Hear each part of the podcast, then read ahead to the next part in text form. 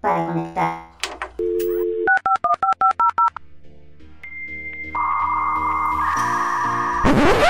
Atención, en el siguiente episodio hemos tenido problemas técnicos. Bueno, básicamente, que al grabar hemos tenido algunos microcortes de grabación. Aparte, incluso, que yo pensaba que no, porque en principio en monitoraje no se escuchaba, es escuchar a mi perro cachorro eh, llorando en varias ocasiones, mm, muy seguido. Sí os podemos asegurar que durante la grabación de este episodio ningún animal ha sido dañado o sacrificado.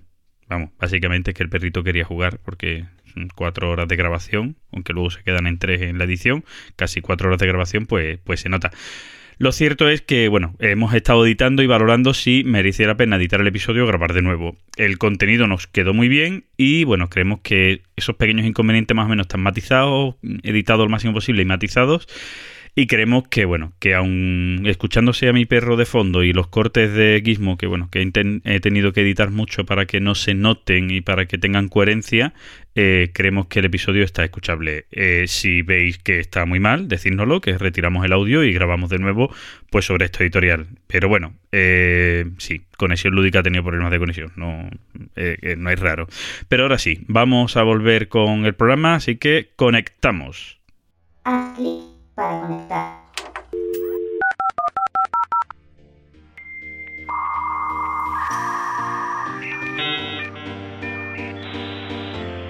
Conexión lúdica establecida.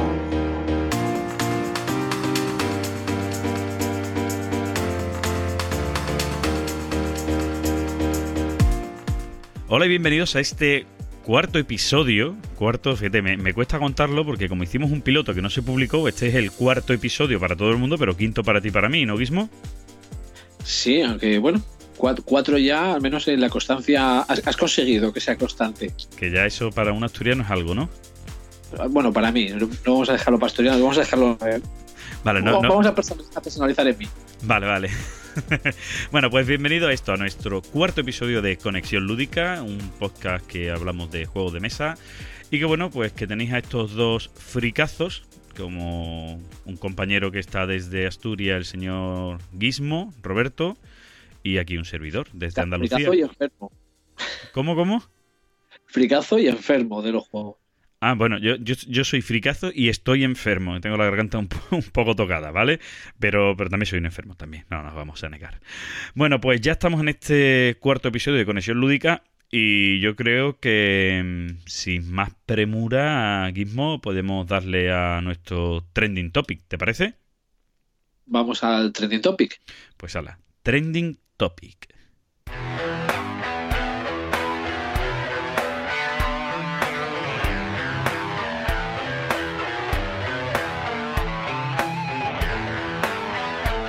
Trending Topic.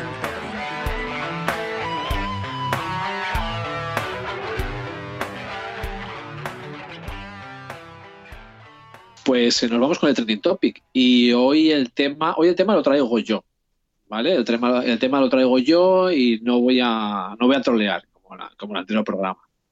Y sí que me gustaría hablar de, de juegos rotos. O sea, ¿quieres hablar de los juegos rotos o del concepto juegos rotos?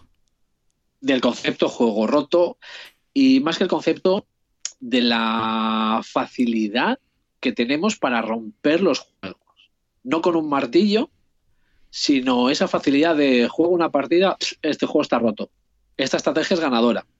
Esto es no sé qué, pero con una partida, y ya no es que sea solo con una partida, que en algunos casos se podría ver, sino es la ligereza, ¿vale? La ligereza con que utilizamos y a ver, el, mundo está lleno de catedráticos, ¿vale? Y catedráticos de la rotura, yo creo que el porcentaje es eh, mayor que en otros casos. No sé si al nivel de, catedráticos del fútbol y de política, pero, pero sí que, vamos, me flipa, me deja anonadado el, tema, esa, esa, ligereza, ¿no? Esa facilidad con que rompemos, con que rompemos los juegos.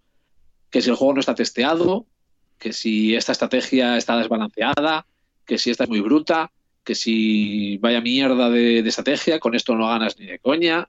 hombre, a ver, llevas, llevas una partida, ¿no? O sea, así como presentación del tema, ¿vale? No sé cómo ves tú, tú esto al respecto, antes de entrar igual con algún ejemplo para verlo.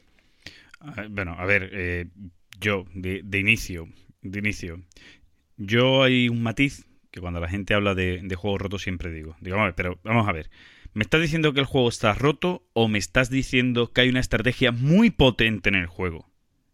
¿Vale? Porque hay juegos que sí es cierto que tienen alguna estrategia fácil, simple de hacer en el juego y que es potente, pero que no quiere decir que siempre sea ganadora. Por lo tanto, no quiere decir que, el juego esté roto. Luego comentaré un caso. Claro, sí, yo, yo, también. Además, eh, tengo ahí un, un recuerdo ¿vale? Porque fue una cosa que, organicé yo y que también quiero contar, ¿vale? Una experiencia sobre eso, sobre el concepto juego roto, nunca mejor dicho, y, y, demostrar que no, que el juego no estaba roto, ¿vale? Además, un juego que ahora vuelve a estar de moda. Que, fíjate que hace ya 11 años, de lo que yo voy a hablar, lo hice hace 11 años y el juego está ahora de moda. Pero bueno, eh, yo creo, como tú dices, que eh, por número imposible, ¿vale? Porque hay más seguidores de fútbol que de, que de juegos de mesa, para nuestra desgracia, pero, porcentualmente, en porcentaje, sí. Sí, y más ahora con la moda de la novedad y de darle pocas partidas a los juegos, ¿vale? sí, de, la, moda, la moda del juego de la semana. Eso es. Si a eso le unimos el hecho de que hay una estrategia fácil que sea poderosa, a lo mejor no es ni siquiera la mejor estrategia del juego. No es una estrategia que rompa el juego tampoco, pero que es una estrategia fácil, que a varias gente se le puede ocurrir, ya parece que si a ti se te ocurrió, a otro se le ocurrió y los dos ganáis siempre con esa estrategia en vuestro grupo de juego, ya el juego está roto. No, perdón. A lo mejor con la gente con la que jugáis y con esa estrategia, que sí que es más fácil, que a lo mejor conlleva que eh, por azar tú lleves la delantera, seas el primer jugador y cosas por el estilo, sea más fácil ganar. Ahora, cuando lleves 10 partidas al juego, tú y otra persona, a lo mejor otra persona te pega una paliza y tú estás con esa estrategia y la otra persona hace algo completamente distinto y te pega una paliza en el juego. Tal cual. Tal cual. Yo, yo, sí quiero, digamos, bueno, dejar claro que no es tener la, piel fina, ¿vale? Con, con, el tema. Cada uno que opine lo que quiera de los juegos. Pero es que esa forma de decir las cosas tan categóricas y, digamos, como sin falta de. Vamos, con falta con falta de argumentación al respecto y sin saber lo que estamos diciendo, ¿vale? Porque sí puedes decir que me parece que está desbalanceado, ¿vale? Como yo en algún caso, en hay algunos juegos que tal, bueno, a ver, desbalanceado, dices, o es muy potente o es muy burra, ¿vale? Pues utiliza las palabras que quieras. Sí, yo, yo creo que el, desbalanceado, cuando la gente lo usa, a mí me chirría, porque desbalanceado es cuando estás diciendo, esta facción es mejor que esta, ¿vale? Cuando en el juego hay facciones, por lo que sea, eso para mí es un juego desbalanceado. ¿vale? Sobre todo un juego que es a dos muchas veces, ¿no? Pero cuando un juego tiene una estrategia potente, no puede ser desbalanceado, tiene una estrategia potente. Da igual con qué facción la hagas, tiene una estrategia potente. yo, si quieres eh, comentamos ya algún caso para, para no extenderlos ¿no? demasiado en este caso. Además, creo que no tenemos, entre nosotros no tenemos mucho debate hoy. No, no, en general no. Eh, hay veces que este tema da para debate, que necesito pies para debatir, y hay otras veces que no. Eh, ahora, de todas maneras, hablaremos, hablaremos. Y, em, incluso de juegos que se ha demostrado que sí una estrategia ganadora, ¿vale? Yo ahora tengo que hablar un poco, pues, de, un poco de la gente, cómo juega los juegos, y de algo que me da coraje jugando a los juegos, ¿vale? Pero, pero ahora lo hablamos. Dale tu, dale caña al, ejemplo que quieres decir, ya voy yo luego con otros ejemplos. Pues aparte de, dar esa colleja, que es la, a a esa gente, ¿no? Que digamos que rompe los juegos con tanta facilidad. Precisamente sobre estrategias ganadoras, eh, yo tengo en mente en su, el Railroad Revolution, eh, juego de, What's Your Game, que salió, bueno, ahora mismo sí que no me acuerdo del año, ¿vale? No tengo la ficha, tengo, tengo todas las fichas de todos los juegos que, vamos a comentar después, pero de este, de este no la tengo. Sí, es más, tiene todas las fichas de los juegos que va a comentar después y me ha puteado con la conexión para la grabación que hacemos porque ha abierto absolutamente todas las pestañas de todos los juegos de los que vamos a hablar hoy a la vez. Es que es un burro este guismo. Como tiene que ser. tiene que ser. Yo luego pensando en los, en los seis oyentes, ¿vale? Ahora ya tenemos, la semana pasada tenemos cinco, ahora ya vamos a por el sexto. Creo que, dijiste, creo que dijiste nuestro cuarto oyente, ¿vale? No sé si por medio ha crecido una seta más ahí en medio, ah, que es el quinto. Pues sí, bueno, pues, pues, venga, ya vamos de sobrados, ya, ya vamos, nos vamos a la casta y todo. El, el Red Revolution, ¿vale? Que bueno, recibió bastantes críticas o se le dio un poco de caña, voy a decirlo entre comillas, eh, por la dureza del juego. ¿Vale? Porque, digamos, no estaba a la altura en dureza pues del Madeira, del Zanguo, pero bueno, ahí no voy a entrar, ¿vale? Cada, es un juego, la dureza que tenga que tener. Es que los Pero una de la- la gente que le gustan los Portus Games, lo que le gusta es que se le complique la vida. Ahí lo se complica. Pues el, en, a ver, en el Red Revolution tiene, tienes varias formas ¿no? de puntuar. Y una de ellas es la de los puestos de telégrafo, que es una acción súper simple y que eh, a priori parece que te da muchos puntos. Yo, de hecho, eh, sobre este juego estuve en una discusión en la BGG eh, precisamente sobre esta, sobre esta estrategia. Y, una, y confirmado por el, por el diseñador, que como no tengo la ficha tampoco me acuerdo del nombre, ¿vale? Pero bueno, no creo que no se escuche, no creo que me moleste. Eh, es una estrategia que es fácil de hacer y aparentemente es potente. Eh, voy a hablar puntos un poco por alto, ¿vale? No quiero... Sé que no, va- no, vas a- no van a ser exactos eh, al 100%, pero es una estrategia fácil y que pues te da unos 72 puntos, me parece, me parece que era, ¿vale? Una cosa así. Sin embargo, otra estrategia más complicada, de normal estamos hablando ya de los 90 puntos. ¿Qué sucede? Si juegas una primera partida, se te, se ponen a hacer esa estrategia que es pim pam pim pam, hago esto, o sea, pongo casa, pongo casa, pongo casa, pongo casa, se acabó. Los demás no saben o nadie sabe, no controla la otra estrategia. También son novatos, no saben cómo hacerlo, pues este juego está roto. Y no, o sea, es decir, es- está pensado, pues mira, es una estrategia fácil, pero no es la más potente. O sea, es decir, el juego no está roto. Si te das cuenta y si ahora analizamos, suelen ser estrategias fáciles las que la gente dice que hacen que el juego esté roto. Nunca son estrategias complejas de profundidad del juego, de conocer bien las mecánicas del juego. No suelen ser las fáciles. La que la gente hace en las primeras partidas cuando todo el mundo está perdido. Y claro, si hay una estrategia fácil y potente, es muy fácil que alguien llegue a ella rápido y le saque muchos puntos de ventaja al resto, porque el resto a lo mejor están viendo las venir, todavía no conocen la mecánica del juego para aprovechar al máximo pues, sus acciones, cada movimiento que hacen en el tablero y cada, cada apuesta que hacen ¿no? en, e- en el juego para llegar a, que eso dé una mayor productividad en cuanto a puntos, eh, bueno, en cuanto a puntos de victoria, sea dinero, sea lo que sea en cada, en cada juego. Eh, y es lo que tú estás comentando, si es una estrategia fácil, poderosa, sí, pero fácil. Posiblemente haya estrategias que te den, no te voy a decir muchos más puntos, muchas veces poco más, pero que te pueden ganar en puntos. Pero mm, incluso, y aquí entramos ya en algo que yo quiero un poquito extenderme, entramos en que el juego puede, en- entramos en que el juego, entramos en que el juego puede ser más divertido incluso. Es decir, que es una cosa que yo ahora quiero hablar de, de esta parte de las estrategias rotas, las estrategias poderosas, las estrategias potentes, ¿vale? Eh, en la parte divertida. ¿Vale? Entonces, puede ser que esa estrategia, la que tú estás comentando, es fácil, se llega y la gente lo ve, ¿vale? Pero a lo mejor no es lo más divertido del juego, porque a mí en el juego también me gusta explorar otras formas de jugar al juego. Ahí, mira, un caso sobre uno de los juegos que voy a comentar. Siempre tenemos a, a uno de los, de, los, de los chavales que juegan al club que es en plan de. En este juego, no voy, no voy a hablar de más del del juego, eso voy a decir esta parte. En este juego voy a intentar algo diferente, porque esto es lo que hago siempre y se me da muy bien. Tercer turno y decirle, pero ¿no ibas a hacer algo diferente? Es que no me dejáis otra cosa. No, no, es que está haciendo eso. Hmm. Perdón por el inciso. Mira, yo em, con el tema, yo voy a hablar, por ejemplo, de, de un juego. eh, tú en el año mismo, en el año 2008, en marzo de 2008, es cuando hiciste, y aquí ya lo hago pues para meter nuestra seña de identidad en nuestro podcast, tú hiciste la, el juego del mes en la BSK del juego Antiquity. Patrocinado por Splotter. Vale.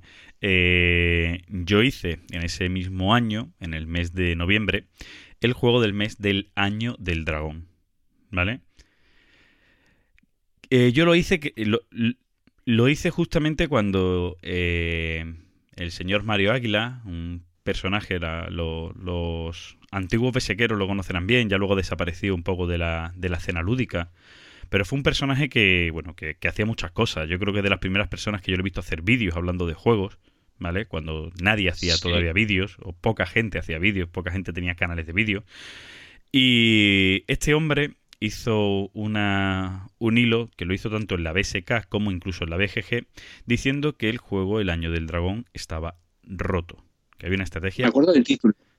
Eh, sí, se me ha roto la estantería, se me ha caído la estantería, ¿no? Una cosa así, ¿no? Eso es. Vale. Sí, tal cual. Eso es, ¿vale? Eh, eh, Mario Águila hablaba de este juego y de eso. Como digo, decía que había una estrategia ganadora. La estrategia ganadora para Mario Águila, dentro del año del dragón, era una que se llamaba, o que él llamaba, doble privilegio más geisha. ¿Vale? Eh, ¿En qué consiste esto? Bueno, ya hay que entrar en el, en el, juego, hablar del juego del Año del Dragón, que además acaba de publicar hace nada y menos la editorial Maldito Games en castellano, con la edición además eh, décimo aniversario, creo que era, que traía también una mini expansión, la de la muralla, la de la gran muralla, ¿no?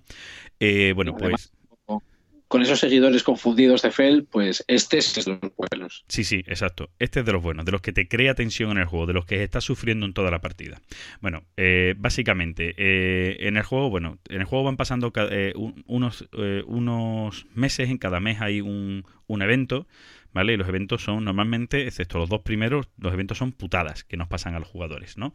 Y en el juego tú tienes que ir buscando ganar puntos y adaptarte a que no te ocurran muchas putadas. Bueno, pues como digo, Mario Aguile decía que iniciando el juego, eh, poniéndote el primero en el orden del turno, para ello tenías que coger a personajes que tú puedes ir cogiendo, de los que más puntos tenías, que te daban, pues bueno, de hacer 12, ¿no? Dos que había de 6, o uno de 6 y uno de 5, y ponerte el primero. Para poder hacer la primera acción y comprar una ficha que se llama doble privilegio, que te da dos puntos al final de cada ronda, más coger a la carta de la geisha, que también por abanico te da un punto. Intenta coger una o dos geishas para que te diera puntos, ¿vale? Y ya después dedicarte a ir al juego e intentar ganar y demás. ¿Qué es lo que pasa? Que esa estrategia, la estrategia de la doble geisha y, y, mm, privilegio, te, te da muchos puntos al final del juego, ¿vale? Porque si tú sumas los dos puntos del privilegio doble por los 12 meses, ¿vale? Estamos hablando de 24 puntos. Más los 12 puntos que te da la geisha, ¿vale? Ya estamos hablando de 36 puntos que te aseguras al final de la partida, ¿vale? Eh, si además coges otra geisha un poquito más tarde, que normalmente a lo mejor en la segunda, tercera ronda del juego puedes coger otra geisha, eh, estamos hablando de que las geishas pueden llegar a darnos un total de 27 puntos, ¿vale? Bueno, que al final podemos hacer con, con esa estrategia más o menos marcada, podrías llegar a asegurarte al final cerca de 60 puntos. Eh, cuando María eh, Águila contaba esto, esta estrategia, mm, no a lo mejor llegar a los 60 puntos eso asegurado, pero llegar a los prácticamente a los 40 si era fácil, y mucha gente la hacía y ganaba, ganaba de manera fácil la partida. ¿Qué pasa? Que mucha gente, entre comillas, le daba la razón. Yo, como digo, hice el juego del mes, desarrollé por lo típico una, una reseña del juego, una guía de estrategias, Incluso hice una guía de contraestrategias, un debate, para que la gente dijera por las dos o tres estrategias más conocidas cómo se le podían mm, luchar, ¿vale? O ir contra ellas. E hice un reto. El reto era jugar contra Mario Águila. Además, los jugadores que jugaban contra Mario Águila tenían que permitirle que él pudiera coger el inicio como él quería de la eh, de ser el primero en orden de turno, coger el doble privilegio y la geisha, ¿vale? Entonces, eso se le permitió y ahora jugaron contra él. ¿Qué es lo que pasó? Lo que pasó es que al final eh, Mario Águila, de cinco jugadores, quedó el tercero. Ni el primero ni el segundo, quedó el tercero. ¿Vale? El primero, no es que le saquen muchos puntos, pero le sacan puntos. El primero le saca siete puntos, el segundo le saca cinco puntos, él tiene 106, le saca siete puntos al siguiente y nueve puntos al otro. ¿Vale? Es decir, no hay tanta diferencia de puntos y se le demostró en esa partida, dejándole además, ¿no? Porque tú también puedes competir. intentar evitarlo. Claro, eso es, intentar evitar que él pueda usar esa estrategia, es decir, no dejando que esa persona vaya el primero. ¿Vale? Competir por ser el primero y no dejarlo a él ser el primero.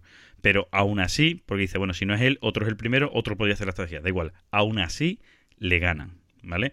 Y además la partida salió difícil. ¿Vale? Que cuando la partida es fácil, es más fácil todavía a ese, a ese personaje fastidiarlo, ¿vale? Con, pues, porque haciendo otras estrategias, la de recaudador de dinero, que teniendo mucho dinero, después puedes hacer todas las acciones que te den las ganas gratis, las que te pisan y tal, puedes sacarle más puntos todavía. Claro, ir a más palacios, ir a por puntuar al final los palacios con más gente, muchos personajes, etcétera, etcétera. ¿Vale? Entonces, el juego verdaderamente no estaba roto. Y se demostró, y bueno, y a día de hoy yo creo que ya nadie pone, pone en duda de que el juego esté roto. Hay estrategias buenas, bien, pero el juego no estaba roto. Y con esto, si Gizmo, si tú me permites seguir hablando un momento, voy, voy a comentar otro juego, ¿vale? Eh, que es el Afio Acres of Snow. Es- es- yo estaba pensándolo, pero no, no lo he jugado, ¿vale? He leído mucho. El martillo de Halifax Eso es, sí, sí, sí, sí. ¿se llama así? Eso es. El He martillo de leído Halifax. mucho, pero como, como no lo he jugado, El martillo de Halifax es una estrategia de juego que se hace en el, la Fear of the Snow, en el que eh, tú vas a seguir un patrón de inicio de juego, podemos decir que es una apertura como en el ajedrez, ¿vale? Vas a seguir un patrón que más tarde más temprano te va a dar la victoria. ¿Por qué? Tú lo que vas a hacer es como un circuito para atacar. eh, creo que primero. O sea, el- el- lo último que tienes que atacar es, es Quebec, pero antes tenías que atacar otra ciudad que está por medio. ¿Vale? No recuerdo. ahí sí que no te puedo ayudar. Sí, sí, el de memoria no, no recuerdo. Creo que es Port Royal y de Port Royal a, a, a Quebec, ¿vale? Eh, no, Port Royal no, perdón, Loisburg, ¿vale?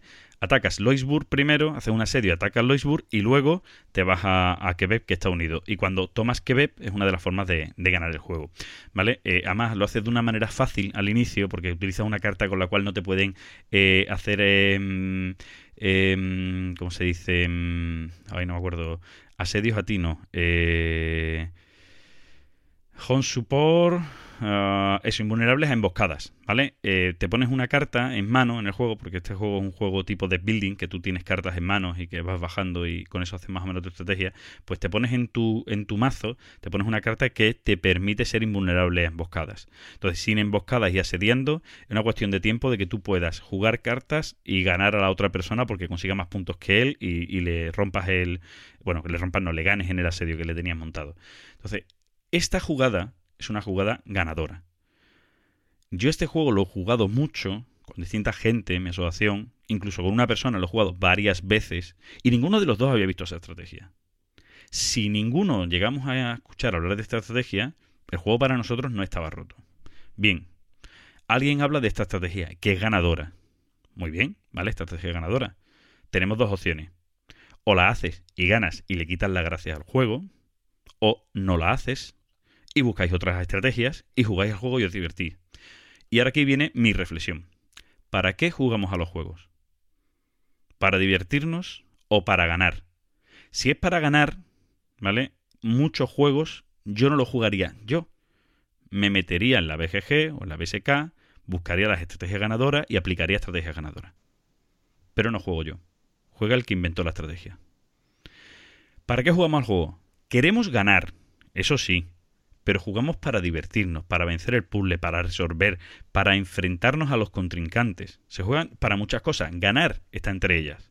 Pero no ganar a toda costa, quitándonos la diversión, jugar tú mismo y demás. Es decir, yo, para coger un juego y seguir unos pasos que ya me den, me voy a clase de baile y sigo unos pasos que ya me den. No sé si me entiende, Gizmo. Yo, es que a mí me acabas de hundir. ¿Por qué? Porque ante tal profunda reflexión me has hundido el comentar el- la tontería del siguiente juego y uno de los temas que yo tenía por ahí para algún trending topic. O sea, la actitud de los juegos es que es lo fundamental. Estoy totalmente de acuerdo, o sea, no tengo nada que discutir. Sí, pero es que, pe- perdona que te haya, que te haya roto ya, que haya hecho mi sentencia aquí ya antes de dejarte a lo mejor decir más opiniones o hablar de más juegos. Es que, es que a mí es una cosa que me da mucho coraje y, con este juego además donde lo descubrí, decía que yo, vale, el juego está roto y yo, me encanta jugarlo y disfrutarlo, que por culo esa estrategia. Es más, cogieron y lo que dijeron es, oye, pues mira, este paso no se puede hacer, a tomar por culo estrategia ganadora. Luego sale una segunda edición de las reglas en el que creo que de Lumbar a Quebec no se puede pasar, Luisburg a Quebec no se puede pasar, a tomar por culo. ¿Vale? Solucionado. Y yo en el testeo, conozco los testeos de Martin Wallace. Lo he visto testeando juegos. Testea mucho sus juegos. ¿Vale? Martin Wallace no hace juegos ¿Ah, sí? simples para que digan... ¿Antes o después del copazo? ¿Cómo? ¿Antes o después del copazo? Yo creo que durante. Los testea. Yo creo que durante. que- También, ¿no? que- Durante- ten en cuenta que Martin Wallace normalmente cuando testea los juegos él no juega. El bebé. Entonces él puede estar tomándose el copazo. Mientras tome nota, ¿sabes? Sí, es verdad. Entonces eso, mm, recuerdo eso y me dio mucho coraje como diciendo, vale tío, y una estrategia ganadora. ¿Y qué? Me divierto mucho. ¿Es menos juego? ¿Es menos divertido el juego por ello? No. Mira, pues se le puede poner solución, como hizo Martín Wallace cambiando una regla. O directamente que yo, ni tú ni yo, y yo pactamos. Pacto de caballeros. Oye, ni tú ni yo vamos a hacer esa estrategia. Bueno, ni tú y yo, solo la puede hacer uno de los dos, porque en este caso es un bando contra otro. ¿Vale? Pues ya está. Punto. Ninguno de los dos hace estrategia ganadora. ¿Tan complicado es? Claro. Ya está. No, yo, yo, digamos, el, nada, el último juego que iba a comentar, el tema del último juego es para decir que no es una cosa que sea solamente patria, ¿vale? No pasa solo en España. En España, pues hombre, es donde más nos relacionamos ahora mismo entre nosotros y donde más lo vemos estos temas, pero saliendo fuera también sucede. Y precisamente a mí me hizo mucha gracia eh, con, el, con el Russian Railroads, ¿vale? Por supuesto, lo he escuchado aquí, ¿vale? A nivel patrio. Pero me hizo gracia eh, cuando, eh, con el tema del juego, al poco de salir del juego, empezaron los hilos en la BGG en plan de, bueno, yo nunca me aprendí cuáles son la, el nombre, ¿vale? De las tres diferentes rutas que puedes hacer. Está la ruta de arriba y la ruta de abajo. Vamos a olvidar la del medio. Vale. La de arriba me parece que es la transiberiana, pero la de abajo no me acuerdo del nombre. Sí, la, la de arriba creo que es la pues completa. hoy, ¿eh? Creo que la completa es la de la transiberiana, creo que es la completa, ¿no? Sí. Y las otras son más pequeñitas, sí. Bueno, una de ellas, bueno, todas salían, todas salían de Moscú, creo que era, o de San Petersburgo, todas salían del mismo sitio. Oigo sobradísimo ¿eh? con estas cosas. Sí, Al ¿eh? poco de salir eh, empezaron los hilos en plan de la estrategia de la- del transiberiano es demoledora, este juego está roto. Y a los dos o tres días empezaron, la estrategia de la tercera ruta es súper poderosa, este juego está roto. ¿Pero qué quedamos? Yo, yo cua- O sea, me estás diciendo que tienes dos estrategias ro- rotas. Yo cuando lo leí era la estrategia de, de la tecnología o de sí, de la de aumentar en tecnología es la ganadora. El 20. Está roto el juego. El conseguir el bono de 20 del tre- de- y sumar los 20 en la, en la ruta de abajo. El de meter las dos fichitas en la ruta de tecnología, el de una por delante y otra por atrás. Eh, ah, mira, eso no lo había escuchado. Sí, es al pa- Bueno, es que también, también me han dicho que este juego no tiene ninguna rejugabilidad. ¿vale? O sea, Hostia, pues no veas, vamos. yo llevo más de 40 partidas. Sí, sí. Yo, yo no lo he jugado tanto a lo mejor como tú, pero coño, no, no me pueden decir que no tiene rejugabilidad. Es un juego que ah, te tienes que adaptar porque es un juego de colocación de trabajadores que dependiendo de te coloquen los trabajadores, pues tú tienes que ir adaptándote. Cualquier juego de este tipo que es adaptativo no tiene una estrategia ganadora. Y vuelvo a decir lo mismo. Todo aquel juego que tenga una estrategia muy potente, depende que los demás jugadores te dejen usarla. O sea, habrá juegos en los que no hace falta que los jugadores hagan nada, que lo puedes hacer tú, los jugadores no te influyen, los solitarios multijugadores, lo que tú quieras. Pero en juegos como este, donde hay una colocación de trabajadores, donde hay una interacción tan directa, sí, si haces esa estrategia ganas. Si te dejan los demás, coño. ¿Sabes? Es lo lógico. Claro. Yo ahí. Mira, ahora, ahora voy a decir yo mi conclusión, ¿vale? Bueno, an- Aunque no va a ser tan profunda. antes de que la digas, Sí, ¿vale? dime. Voy a hacer una cosa curiosa, ¿vale? Mira, eh, me he puesto en el buscador de la, de la BSK.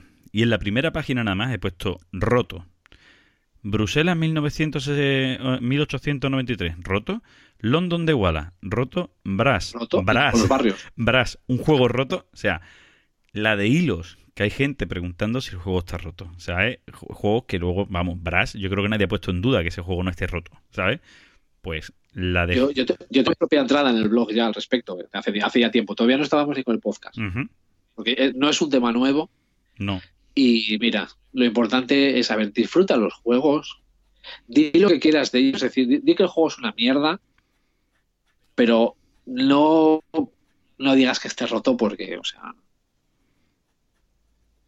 vamos, Sí, no, ya está. Es que es lo que hemos, lo que, lo que hemos dicho antes, que, que es raro, es raro, que, que sí, que habrá juegos que estén rotos. Pero, pero muchas veces más se da juego que esté roto porque, mm, o para mí, un juego está completamente roto cuando hacemos algo y llegamos a un punto X en el que el juego no tiene resolución, por lo que sea, porque lo rompe, porque hay una cosa que hace que atascar. que ataques el juego, exacto. Pero de, de, de ahí a que haya una estrategia potente son dos conceptos distintos. Así que a disfrutar de los juegos, que es lo importante. Pues sí. Pues bueno, pues si te parece, Gizmo, dejamos hasta aquí nuestro trending topic. Volvemos a deciros, podéis comentar tanto en Ivos como en Twitter como en la BSK, más o menos en esos tres sitios donde más o menos seguimos más los comentarios que nos hacéis. En cualquiera de esos tres sitios podéis comentar, podéis abrir este debate, podéis decir sí y yo, soy gilipollas los dos, el juego este está roto y ya está, y el autor es un patata que no ha hecho un testeo suficiente. Podéis decirlo, nosotros podemos por rebatiros o no. O decir, pues sí, me, me- soy no tengo ganas de discutir. Sí, sí, llevas razón. Sí, sí, sí. Y ya está. ¿Vale? Bueno, Hombre, soy, soy leguleyo, ¿vale? O sea, a pocas malas me gusta discutir. Sí, sí, es lo que tiene. No, no he estudiado Derecho. Bueno, pues lo dejamos. Vamos al time. Eso es, lo dejamos por aquí. Nos vamos a nuestra sección de Timeline. Repasando nuestro timeline.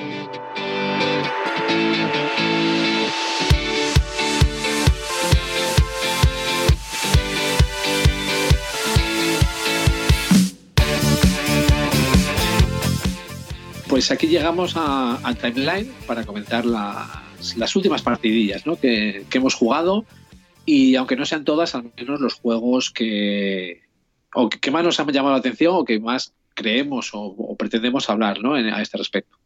Así que para, para no darle la palabra a Fran, ya me lanzo yo directamente, ¿vale? Con el primer juego que, que traigo para esta sección. Y bueno, yo traigo todo novedades, ¿vale? Esta, esta, esta, esta vez para esta sección son todo novedades. El, el primero es el An Infamous Traffic, ¿vale? Juego que es del 2016, de 2 a 5 jugadores. Ya voy a decir yo que es para 4. 45-90 minutos, es muy ajustado, me parece muy buena duración, o sea, muy ajustada. A- uno- la última partida, por ejemplo, a 4 jugadores nos duró 60 minutos una dureza de 3,37. No sabré decírtelo. Eh, es complicado, ¿vale? Entender el flujo del juego, pero las reglas no son complicadas. Y vamos a decir el diseñador y, y la editorial. A ver, Vale, que, diseñador. que existen juegos muy fáciles que las reglas son las más complicadas del mundo. O sea que yo creo que el que las reglas no sean complicadas no quiere decir que el juego no tenga profundidad al fin y al cabo, ¿no? No, no, este juego tiene, tiene y tiene mucha, tiene mucha chicha. Pues ya está. ¿vale? El diseñador es el eh, Cole Verle, que es, vamos, sobre todo conocido por el, por el, eh, madre, por el John Company, sobre todo el Pax Pamir, el Root, o sea, es decir, eh, bueno, ya tiene su, trayectoria, ¿no? El, chavalete. Y está publicado por Holland Spile, ¿vale? Una editorial así un poco indie, por llamarlo de alguna manera. Y lleva el juego, ¿vale? Que es lo que es, lo, a lo que venimos el juego se mete en las guerras del opio en China. Entonces, el- no voy a entrar demasiado, ¿vale? La mecánica. Voy a explicar un poco cómo fluye y cómo va y lo que somos. Y yo creo que es eh, lo principal para entender este juego. Porque en este juego nosotros vamos a tener nuestra, nuestra empresa británica, ¿vale? Vamos a ser gentlemen británicos, que vamos a coger el opio de la India y lo vamos a intentar introducir en China. Mediante unas cadenas de suministro que es lo importante de este juego, es hacer esas cadenas de suministro para que el opio llegue y que es lo que nos va a dar ingresos para hacer nuestras cosas. Entonces, eh, las cadenas de suministro están, bueno, a mí me parece, aunque el tablero son todos cuadraditos, eh, está digamos, todo como muy bien pensado, ¿no? Porque la cadena de suministro tiene que empezar con los cajotes de opio que llevan los jugadores. Esos los llevan en un barco que se acerca pero mientras el puerto esté controlado por el gobierno chino, no se pueden acercar demasiado y necesitan de los contrabandistas, que son los que van a llevar el opio a tierra. Para que con otros contrabandistas, burócratas o algún comerciante que hayamos podido colar por ahí, distribuyan el opio entre la, la población según la demanda, ¿vale? Que haya en, ese, en esa región, ¿vale? Diferentes regiones. Si conseguimos que todo esto se dé como suceda, vamos a subir nuestros ingresos. Y todo esto está muy bien. Hay mucha interacción, ¿vale? Porque los jugadores se pisan unos a otros. Si tú pones un precio de 3, puede llegar otro jugador, quitarte de la cadena de suministro, aunque ya esté cerrada, que ya esté todo hecho, y meter un 2, ante el cual tú pierdes tus ingresos, el otro los gana, lo vuelves a echar de otro sitio, llega la policía china, echa a los contrabandistas, ante lo cual ya no, el opio ya, no llega al pueblo, ya se pierden todos los suministros. Están los misioneros, no me acuerdo muy bien la nota histórica del juego, pero está, está digamos, bien relacionado, que también utilizaban el opio, ¿vale? Ante lo cual generan demanda. Y todo esto, Esos misioneros viciosillos, esos misioneros viciosillos. lo principal del juego es, una vez que pasa todo esto, lo que más nos importa somos gentlemen, ¿vale? Es nuestra reputación en casa. Ante lo cual podemos mandar a nuestro heredero a Londres con un valor, ¿vale? Ese valor depende pues de nuestros ingresos y la pasta que le hayamos dado, para que se pegue con el resto de herederos por unas unas, eh, unos eventos que son reputaciones, al puntos de reputación, que al final de cuentas es lo que es lo que cuenta, ¿no? Para, para ganar en este juego. Y eso que además son secretos, vale una partida cuatro jugadores, hay tres disponibles, pero tú sabes uno. Los otros dos son secretos para ti, no sabes lo que hay. Y ahí ya te pegas, pues bueno, viendo si yo mando un heredero muy potente, dices, uy, aquí las cosas están muy altas, es, el otro pasa y no manda nadie, dices tú, uy, aquí está muy mal. Entonces, bueno, juego con muchísima interacción. Me he saltado el tema de que puede haber revueltas, ¿vale? Pero es que tampoco quiero entrar mucho al detalle, no voy a explicar todo el juego. Que puede haber revueltas porque la policía acaba con los eh, encarcelar a los contrabandistas y a los misioneros. Esto genera menos, eh, vamos, menos demanda de opio. Si, el, si no hay contrabandistas, no llega el opio, la gente se enfada, sube el descontento. Pero luego también puede llegar pueden llegar, digamos, los ingleses ya a tope con sus tropas y empezar a abrir los puertos de, mira, me da igual que seas chino, este puerto está abierto, ante lo cual los barcos entran aquí hasta la cocina. Por decirlo, vamos, eh, dos partidas, por ejemplo, hemos jugado porque te lleva a ello, ¿vale? O sea, en, una, en, la segunda partida de, de la misma sesión duró una hora y diez minutos con muchísima interacción, muchas risas, mucha puñalada, o sea, azar tiene, ¿vale? No excesivo, pero sí tiene su azar, aunque haya dados, pues bueno, se tiran, hay muchas formas de solventarlo, vamos, tampoco es que eh, no tiene el azar, por ejemplo, que puede tener el John Company, ¿no? Cuando se te jubila la gente, por decirlo del mismo juego. Y un juego, vamos, que a mí me ha dejado enamorado y le, he calzado 9, ¿vale? En la BGG directamente. O sea que Vamos, yo del, juego no sabía absolutamente nada, más allá de lo que tú nos acabas de contar.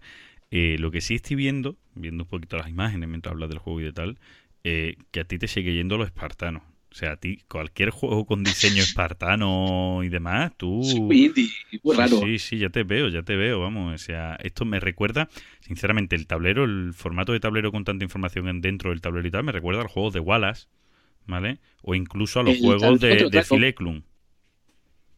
o sea, sí, digamos, eh, eh, esto Eklund te lo metería en una carta tranquilamente. Sí, bueno, Aunque luego solamente se, utilizase un número, pero te metería toda la información en la carta. Sí, bueno, eh, pero eso que me refiero, esos tableros súper recargados de información, ¿sabes? Con huequitos mínimos, diseño gráfico, bueno, ya sí. No, ¿eh?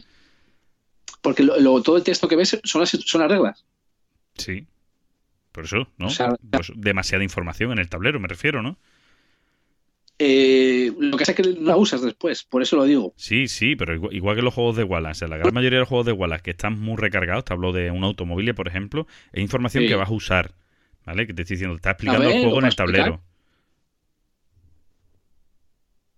Y listo, sí, sí. Y ya sabes, a mí, pues hombre, me pones así algo indie, no sé, me llama la atención, ¿no? Ya, ya, ya veo, ya veo. Guay. El tablero es de papel. Así, ¿no? Ya. he visto el diseño, no he visto que fuera de papel, pero ya está. Ya la... Pero la es muy fina, esa parte está muy bien. Bueno, bueno, bueno. Bueno, pues eh, a Infamous Traffic, ¿vale? No sé si será fácil de conseguir el juego, siendo tan indie. No sé es caro. No, digamos, a ver, el, es, fácil de conseguir, pero no en tiendas españolas. Entonces tienes que ir al extranjero, pagar tus gastos de envío, o sea que... Sí, yo aquí en el... editorial que suele ser cara.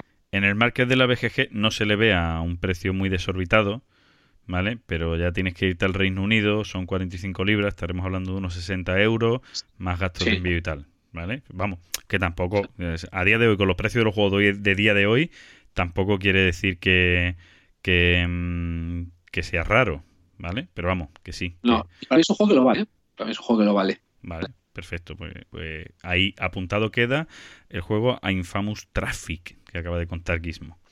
Bueno, voy a ir yo, si a ti te parece, y voy a hablar del juego. Voy a hablar del juego, nos vamos a poner de, nos, vamos a meter en la moda, Gizmo, nos vamos a meter en ese, en ese círculo de podcast o de medios que hablan de un juego haciendo promoción y demás, pero es que es uno de los juegos que he estado jugando estos días. Tenía que probarlo para, para mi otro podcast, para Cubo Magazine, que tengo que hacer un vídeo del juego y bueno, una reseña y demás. Y voy a hablar del juego de la, del nuevo juego que va a sacar. ¿El, No. Ahí se, ahí se nos llega. Yo, mi, mi nivel de, de divulgador no llega, no llega tanto para que maldito Game me mande juegos. No, no, no está, no está entre los elegidos. Y fíjate que Wispan a mí personalmente me llama la atención. ¿Vale? Pero no, mm, voy a hablar del Princess Jin. Princesa Jin, ¿vale? Juego, como digo, que va a publicar Trangis Game y que está diseñado por Roberto Fraga. Estamos hablando de un juego de dos jugadores que tiene una duración muy corta, entre 15 y 30 minutos, lo que podemos decir un juego ligero, ¿vale? De esos que tanto también nos gustan a nosotros, ¿no, Guismo? Sí, Y bueno, eh, este juego eh, a, mí, a mí personalmente me ha gustado mucho. A mi mujer, por ejemplo, lo ha odiado directamente. No, no le ha gustado nada, pero también lo he jugado con, con mi colega Eden y tal. Y, y lo hemos jugado así unas cuantas de rondas. Y el juego me ha gustado mucho, me parece muy original.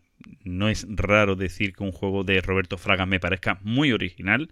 Porque este hombre siempre está innovando en cuanto a formas de jugar a los juegos, en cuanto a mecánicas y tal. Bueno, ¿en qué consiste Princesa Jim? Vale, eh, tenemos un tablero en el que tenemos unos biombos de los cuales nosotros solo vamos a ver un lado del biombo y el jugador contrario verá el lado contrario del biombo y en esos huecos de los biombos podremos ocultar a personajes. El personaje principal es la princesa Jim, que tanto un jugador como el otro tienen una princesa metida en el tablero, como, eh, bueno, el juego tiene dos modos de juego, ¿vale? El modo simple y el modo un poco más complejo. Te voy a decir el modo simple. Como eh, a eh, una ayudanta de la princesa, ¿vale? Ayudante, una cosa así, de la princesa Jim, y a un portador del espejo. Lo del espejo es la parte fundamental del juego, donde está toda la gracia del juego. Y es que hay un personaje que tiene un espejo que, como digo, yo solo veo una parte del biombo, la parte que está orientada hacia mí, que mira hacia mí. Pero si en esa parte del biombo yo oculto a mi personaje con espejo y ese personaje lo pongo detrás de otro biombo, voy a ver mi parte y reflejado en el espejo la parte que ve el contrario. Me- no sé si lo pilla, Gizmo, sí, sí. Eh, creo, creo, creo que me voy haciendo una idea. ¿vale? De me parece curioso. Claro, entonces, ¿qué es lo importante del juego? El contrario tiene que intentar que su princesa escape. ¿Vale? Yo voy voy a intentar con mi portador del espejo, caz- eh, intentando cazar, saber dónde está la princesa. ¿Por qué? Porque tanto un jugador como el otro tienen que llevar a su princesa hasta el final. Pero para llevarla al final, ¿vale? Eh, cualquier jugador, en el momento en el que descubre dónde está tu princesa, dice, oye, aquí está tu princesa. Si es cierto que está tu princesa ahí, ganas un turno extra. Es decir, yo hago un movimiento, declaro dónde está tu princesa, tú coges a tu princesa, te la llevas para atrás, vuelve a tu línea base y ahora yo cojo y hago otro movimiento. Eso de tener dos movimientos en el juego está muy bien, porque seguramente si yo he estado moviendo, el contrario ha estado intentando seguirme con el portador del espejo para saber si faroleo, si no y demás. Y si hago dos movimientos, normalmente me puedo alejar mucho del portador de- del espejo o farolear y mover una, una pieza que no tiene nada y que el otro contrario pueda pensar que ahí pueda estar mi princesa y vaya con su portador del espejo para mirar y revisar si está ahí mi princesa y mi princesa la tenía justo al lado suya y no lo sabía, ¿vale? Pero puedes jugar con eso para intentar llegar al final, ¿vale? Llegar hasta el extremo del contrario. En el sitio del extremo del contrario hay puesto un personaje, un soldado, tengo que llegar hasta ese soldado, ¿vale? Este donde esté colocado donde esté colocado de los cinco puestos distintos. Esa es la, la parte básica del juego. Como digo, se puede complicar más porque puedo tener en la base del contrario, donde yo tengo que llegar, tres soldados míos distintos, y yo voy a tener que elegir un soldado que va a estar determinado por el juego. ¿Por qué? En el juego existen tres animales, ¿vale? Y tenemos unas cartas en las que cada soldado está representado por dos animales distintos. Tenemos cartas distintas, por lo tanto hay distintas combinaciones. Yo voy a coger una carta al azar y mi contrincante en sus biombos va a meter a dos de los tres animales. Yo tengo que con el portador del espejo, que la versión esta ya un poco más dura, hay dos, en vez de uno, hay dos portadores del espejo, tengo que con ellos averiguar, por un lado, dónde está la princesa del otro para no dejar que llegue a su final, pero para yo llegar al final tengo que saber a qué soldado tengo que ir para escapar. Para eso tengo que averiguar los dos eh, animales que están en el juego, que el contrario ha puesto en el juego, mirar mi carta y ver qué soldado está repre- representado con esos dos animales, que solo puede ser uno, y ir hasta ese soldado. ¿Vale? Ya el juego se hace más complicado, porque ya tienes que hacer muchos más movimientos para descubrir los animales. Eh, y escapar con la princesa sin que el otro lo sepa, llegando al soldado que es, ¿vale? Entonces el juego se complica bastante. Además, aparte de la princesa, hay un ayudante de la princesa que va vestida igual que la princesa, pero lleva puesto una capucha. ¿Cuál es lo gracioso del juego? Una cosa que a mí me ha gustado mucho, el faroleo. Un juego con mucho faroleo, hasta el punto de farolear hacia donde miras. Es decir, yo para ver lo que me muestra mi portador del espejo normalmente tengo que mover la cabeza para mirar. ¿Qué pasa? Que si lo hago directamente en la ficha donde está mi portador del espejo, el contrario va a saber dónde está mi portador del espejo. Lo va a tener localizado y lógicamente no se va a acercar a él ni de coña. Entonces tú tienes que farolear, mirar a un lado, mirar a otro. O sea, tú imagínate que yo miro una pieza donde sí está enfrente la princesa del otro y yo miro haciendo que parezca que está ahí mi portador del anillo y no declaro que esté la princesa. Bueno, pues el farol no ha valido para nada, ¿vale? Entonces el juego tiene mucha, mucha gracia en ese aspecto, ¿vale? Ya digo, dependiendo de los jugadores. Es un juego muy táctico y, y, muy loco también, ¿vale? Cuando tienes tantas piezas en el juego, un poco loco, ¿vale? Pero es lo que es a mí me hace gracia. A mí normalmente es cierto que yo soy muy fan de Roberto Fraga y los diseños de Roberto Fraga me gustan. Y este juego me parece un juego muy acertado. Eh, es el primer juego de caja grande que saca la gente de Transit Game. Eso quiere decir algo. Es decir, Transit Game siempre saca juegos de cajita pequeña, juegos muy parte y además para muchos jugadores. Y es el primer juego que saca solo para dos jugadores, ¿vale? Y eh, bueno, no sé si el primero solo para dos jugadores, pero sí el primero que saca en caja grande. O sea, que arriesgarse a sacar un juego en caja grande solo para dos jugadores quiere decir que a la editorial le ha tenido que gustar mucho para sacar este juego. ¿Vale? Yo me parece divertido la parte del espejo, la verdad, me, ha llamado mucho la atención. Yo creo que es un juego. Y lo del faroleo que me pierde. Sí, yo creo que es un juego muy chulo para jugar con niños, ¿vale? Y que incluso dos niños jueguen entre ellos. Yo creo que ese público tiene que disfrutar mucho de este juego. De hecho, el faroleo me gusta, sobre todo, además, a, en el Space Empires, que nos decía Gelete, ¿no? Si vamos a hablar de él. Pues mira, precisamente en el faroleo me gusta hasta en el Space Empires. Para que tú veas. bueno, pues. la mecánica, no sé, que me, me, tiene ahí algo. Hasta aquí mi princesa Jin. Gizmo, dale tu caña con tu siguiente, anda. Venga, yo retrocedo un añito del anterior, a 2015, y uno que creo que es bastante conocido, ¿verdad? El Gran Austria Hotel. Eh, juego de 2 a 4 jugadores, 60 a 120 minutos. No sé yo qué decirte sobre los jugadores, luego comento. Dureza, estoy viendo que tiene 3,23. Me parece un poco excesiva para este juego. ¿eh? Yo, a ver, no la bajaría demasiado, pero como mucho la dejaría en un 3. Y diseñadores, bueno, ya las parejitas de italiano, ¿no? Eh, Gigli y Luciani en este caso. Sí, bueno, en español nos lo, nos lo, trajo SD Games, editorial que ahora está en boca de todos, ¿vale? Que es el mal es el demonio. no voy a dejar, no, digamos, dejemos ahí el tema. Vamos a, hacer, vamos a hablar de los hoteles, ¿verdad? En el que nos vamos a poner a manejar un hotel. ¿Vale? Tenemos un hotel en el que tenemos que ir abriendo habitaciones. Estamos, eh, bueno, diría que siglo XVIII, siglo XVII, XVIII, me parece que es por ahí. Yo creo que más, bueno, 18, creo, creo que más 18 que 17. Sí, yo creo que sí, pero bueno, tal cual con el día que llevo hoy tampoco pasa nada, ¿no? Se me confundo. Y para manejar nuestro hotel, pues nada, vamos a, tenemos que abriendo habitaciones, vamos a traer clientes que les vamos a tener que satisfacer con determinados eh, productos. Estos eh, nos van a dar un beneficio, se van a ir a su habitación a dormir, la habitación se cierra y hay tres tipos de habitaciones. Según el tipo de habitación que sea, el grupo de ese tipo de habitaciones, pues nos van a dar un beneficio u otro ya sean puntos de victoria, ya sea dinero o, ya sea eh, favorecer al emperador. ¿Vale? Porque también digamos que nuestro hotel tiene que ser del agrado del emperador, hay un track también que va a llevar ese tema de agrado y nos va a llevar unos, beneficios o unas penalizaciones. El emperador eh, no está contento con esta gestión. Y todo esto lo vamos a hacer con un draft de dados.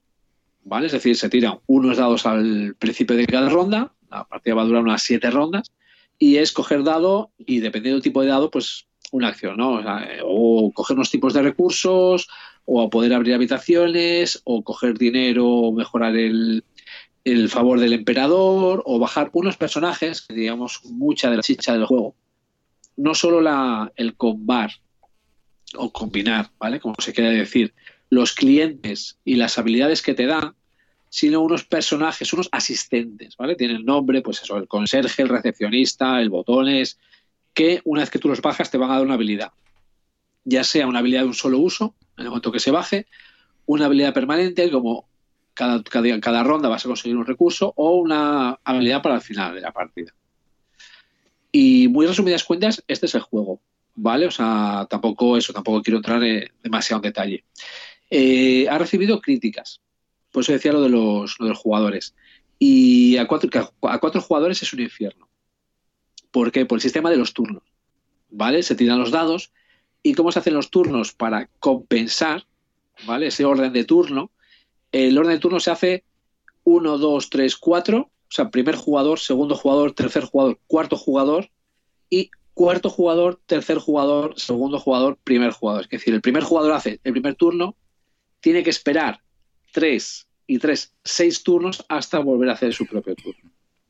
Entonces, eh, bueno, está puesto como genial a dos jugadores porque no tienes como ese tanto entre turno.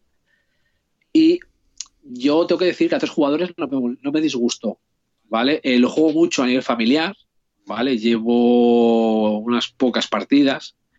No sé si voy, a ver si encuentro ahora mismo tal, pero vamos, creo que voy, sí, 53 partidas llevo ahora mismo, ¿vale? Al juego. Sí, un par de ellas. El ¿no? juego, un par de ellas. Lo juego sobre todo a nivel familiar. Y sí tengo que decir que la regla de turno no la hacemos, ¿vale? No porque yo no quiera, sino porque, te digo, a nivel familiar, pues bueno, les se aburre, ¿no? Cuando no hace, si le toca, digamos, que haga yo los dos turnos. Entonces hacemos turno, turno, turno, turno, turno, turno. Aunque tampoco se vea esa compensación. No veo, digamos, vamos, no me disgusta, ¿vale? El, cambio.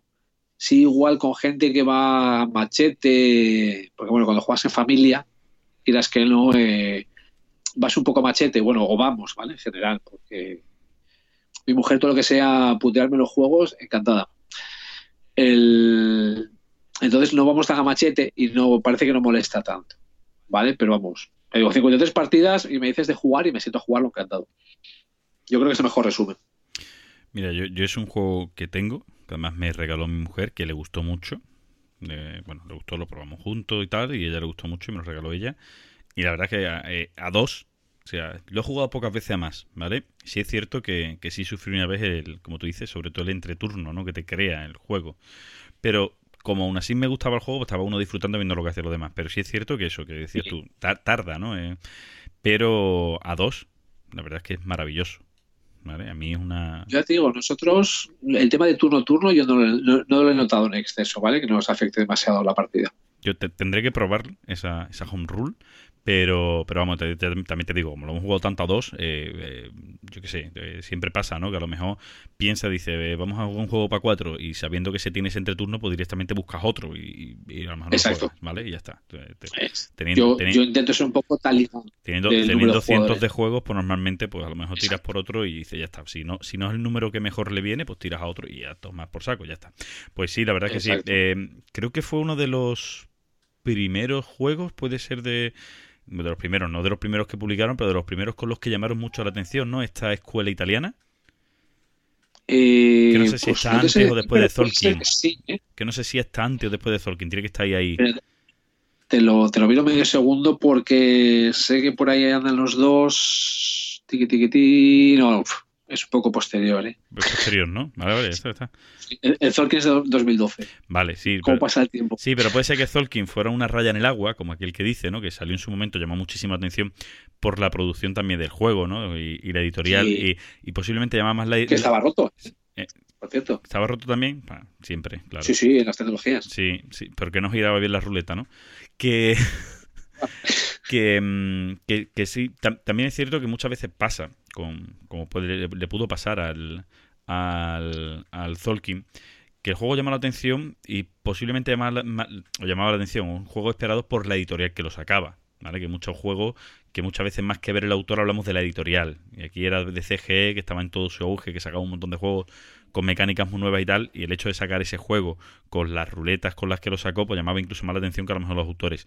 Pero yo recuerdo eso, que, que a partir de Grand Gastro Hotel se empezó a hablar mucho de estos autores, y es verdad que no están son lleva cuatro años en el mercado, que no es tan, tan antiguo. Pero no sé por qué pensé que era más antiguo, pero bueno, cosas que pasan. Bueno, me voy yo con mi siguiente juego y voy a hablar de juego Tranvía. Pero atención, ¿vale? Porque hay dos juegos Tranvía publicados en español, ¿vale? Eh, uno de ellos está publicado por Fractal Games o Fractal Juegos, que eh, es una editorial sudamericana, no recuerdo exactamente de dónde, que me perdonen, pero que aquí a España lo trae Maldito Games, ¿vale? Lo que pasa es que no con su sello, pero ellos lo distribuyen. Eh, y no estoy hablando de ese, estoy hablando de un juego para dos jugadores, que se llama también Tranvía en español, pero que aquí se publicó por SD Games. Este juego es de Helmut Ho- Holley. ¿Te suena? Helmut Holley, señor de los 18XX. No, no. Del Y del Russian Red Rooms. O sea que el juego está roto. Eso es. Bueno, no sé si conoces este juego, Gizmo, un juego para dos jugadores. eh, No. Tiene una me- lo tuve, pasó por. Vale, tiene, tiene una mecánica, para que todo el mundo lo entienda, similar a los cities, al exploradores de, de Inicia, en el que básicamente vamos a tener que ir haciendo escaleras, ¿vale? Con las cartas que tenemos que están numeradas. Pero tiene una distinción, a mí me parece un juego mucho, mucho más mm, estratégico que, que el exploradores. Siendo explorador un juego que me encanta, que me parece una delicia, una maravilla, un- un- un- una producción, una, un, juego, una, una creación maravillosa y que tiene que estar en toda la ludoteca. Este juego tiene ese puntito de ser un poco más estratégico. ¿Por qué? Bueno, lo mismo, tenemos cartas que, que están numeradas, eh, bueno, tenemos, creo que son cuatro colores distintos, sí, son cuatro colores distintos, y son cartas que están numeradas del 1 al 10, pero hay varias cartas, ¿vale? De cada una de ellas. Em, estas cartas nosotros las vamos jugando, como decimos, de la mano para eh, crear esas escaleras. Pero, y ahora vamos a meter ya todas las diferencias con el exploradores. En el juego tenemos cuatro estaciones, donde en esas estaciones podemos jugar estas cartas que están numeradas del 1 al 10. Bueno, podemos y debemos jugar mínimo una, máximo dos en cada turno, de poner un personaje en cada estación, que están divididas por colores, ¿vale? Eh, La, la de pepperoni, ¿Cómo? la de mozzarella, ¿Por qué me dices esto? Estoy perdido. bueno, las cuatro estaciones. Ah, vale. Mamón. Y no me has hablado de Vivaldi. ya, ya avisé, avisé en, el, en el programa anterior que mi humor era especial. O sea, Sí, el y- que me conozca ya Y sabe a, lo que y a mí me pillas enfermito, tomando medicación. Ahí estoy lento, estoy lento. Yo. Bueno, sigo diciendo. eh, em, como decimos, tenemos las cuatro estaciones y tenemos, pues eso, en, nuestro turno, con las cartas que tenemos en mano, tenemos que poner, estamos obligados a poner en cada turno al inicio una carta en una estación, ¿vale? Siempre la carta, pues la que tú bajes a la estación que corresponda por color, dando igual el número que tenga. Luego podemos bajar cartas a nuestra mano, ¿vale? Eh, se dice cartas de... mm, eh, los de la estación son pasajeros y lo que nosotros bajamos son, son cartas al tranvía, ¿vale? Sí, eh, uno de los nombres. Eh, esas cartas que bajamos, como digo, las la vamos colocando en escaleras, pues igual que el explorador, si yo he puesto el 3 y luego he puesto el 5, en medio no puedo poner el 4, ya está puesto y punto. Además, siempre va de menos a más, ¿vale? Eh, y vamos haciendo esas escaleras. Las escaleras, una vez que la coloquemos en mesa, eh, una vez colocadas las cartas, podemos, de las cartas que tenemos en la mano, tirarlas a la mesa, un montón que tenemos en mesa, para eh, porque las cartas por atrás, el reverso de la carta es dinero. Y ahora con ese dinero podemos comprar, que es la última acción que podemos hacer en el turno, podemos comprar eh, tranvías, eh, lo que son lo que sería la locomotora del tranvía. Eh, si tenemos un montón de cartas sin locomotora de tranvía, ¿vale? Al final del turno se pierden esas cartas. Por lo tanto, estamos obligados, si hemos hecho una fila nueva, ¿vale? De cartas, poner por comprar un tranvía. Los tranvías, al igual que en muchos de los juegos 18XX, van a ir evolucionando en el tiempo. Es decir, cuando se acaban los tranvías de 2, vienen los tranvías de 3, luego los tranvías de 4 y van aumentando el precio. Además, en el juego no estamos obligados a hacer solo una columna de un color. Podemos hacer dos. Es decir, por ejemplo, del color amarillo puedo hacer dos o incluso tres. ¿Vale? Mientras vaya poniéndole tranvía. ¿Dónde está la distinción del juego? que es la parte importante. Cuando una de las estaciones está donde estamos obligados a poner uno o dos pasajeros, mínimo uno, máximo dos pasajeros al inicio del turno, eh, cuando tiene cuatro pasajeros de un mismo color, se va a puntuar ese color las filas que tengamos en nuestro en nuestra zona de juego de ese color. Los tranvías son multiplicadores. El primero es por 2, luego es por 3 y luego es por 4. Entonces, vamos a sumar el número que tengamos con las cartas. Eh, cada carta que está numerada tienen aparte un número de puntos. O sea, las primeras cartas entre el 1 y el 5 creo que tienen un, un 1. Entre el 5 y el 7 creo que son un 2. Y el 9 y el 10 un 3. ¿Vale? Pues sumamos esos puntos. 3, 2 y 2, eh, 7 y 1, 8, 8 por 2, 16 y puntuamos, ¿vale? Puntuamos nosotros y el contrario, ¿vale? Y tenemos una, una hoja de puntuación en el que tenemos 10 rondas de puntuación. El juego va a acabar cuando lleguemos a la décima puntuación y se puntúe, simplemente.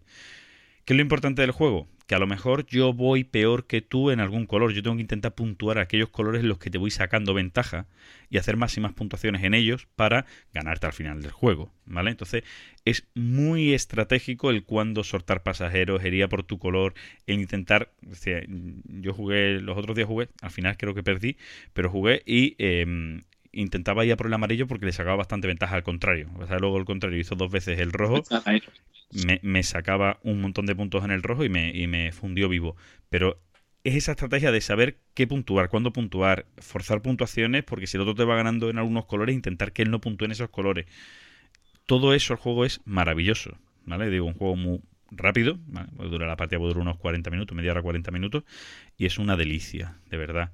Es un juego que sacó SD Games, como tú dices que es el mal, ahora, eh, sacó SD Games y creo que todavía está en el mercado. Y si no, en edición internacional también está el juego y está barato. En muchas tiendas y demás está el juego barato. Merece la pena comprarlo, un juego de dos maravilloso. Sí, yo, yo, es un juego que sí, sí me gustó. Eh, a ver, yo tengo que decir que tengo la suerte que a mi mujer no le gustó los exploradores. ¿Vale? Entonces, bueno, este eh, lo compré para jugar con ella y, hombre, no nos hizo mucho tilín. Entonces, pero sí, siendo bueno, siendo, eh, siendo, buen juego, sí teniendo sitio en la ludoteca, ¿vale? Acabó saliendo de la mía por eso, porque en mi caso era para jugar con ella. Si ya, digamos, no me, iba a decir que no, pues no tiene sentido que lo tenga. Pues sí. En, una ludoteca de 360, claro, a ver. Bueno, lógicamente. Hay que saber de qué desprenderse, ¿no? Que es importante. Claro. Vale, vámonos con. Aprovecho de decir que acabo de sacar unos cuantos juegos a la vez. Ahí lo dejo. Hilo de venta de Gizmo. Hilo de venta de Gizmo. Vale, Gizmo, pues pégale con tu siguiente juego. Venga, vamos con el, con el último de, la sesión. Y sigo retrocediendo en el, en el, tiempo. Y ahora me voy al 2008. ¿Vale? A los, los príncipes de, Machu Picchu. Clásico. De. Bueno, The Prince of Machu Picchu. Porque yo la edición que te, me compré es la de PD Berla, ¿vale? O sea, edición en inglés y alemán. No esté pendiente del idioma, o sea, que por eso no hay que preocuparse. Eh, juego de 2 a 5 jugadores, vamos diciendo que es para 4. 90 minutos, dureza 3,10. Bueno, sí, por ahí anda. ¿Vale? No dureza 3,10. Eh, yo, yo diría que un poco menos, la verdad. Igual sí, igual sí. ¿eh? O sea, de reglas es súper sencillo. Sí, yo lo bajaría. Digamos, para mí realmente es un. Bueno, te adelanto que es un juego que sí me gustó. Pero hay un. Hay, digamos, un matiz donde sí realmente tienes que saber jugar. El resto es un poco bastante estándar, ¿no? La editorial ya dije que era PD Verla y el diseñador es nuestro amigo Mac Gertz, el señor Rondel, del que algún día podremos hacer eh, algún labro hilo. No, un hashtag, no mejor. Si, te soy sincero, me pierdo eh, con las dos, pero bueno. Una sección larga. Sí, sí. Eso común, hashtag. ¿Vale? Eso es. Pues hashtag. Ya que tenemos, digamos, en este caso el, diseñador. En este caso, bueno, nos metemos en el papel de unos incas. A ver, es un, lo que nosotros decimos es un euro de libro con estética pues del 2008. ¿Vale? Se nota en la evolución muchas veces en la estética de, de los euros las reglas son súper sencillas y lo que buscan la complejidad es en otras cosas, ¿no? Como, venga, no como los portugueses, ¿no? Que tanto, que tanto te gustan. En este caso, eh, nos metemos el papel de incas, que lo que intentamos es esconder el, oro de los españoles, ¿vale? Entonces, eh, no tenemos un rondel, pero los distritos, que son los espacios por donde se va a mover nuestro mandril, ¿vale? El señor que tenemos allí corriendo por el tablero, pues va un poco en círculo, o sea, que es casi...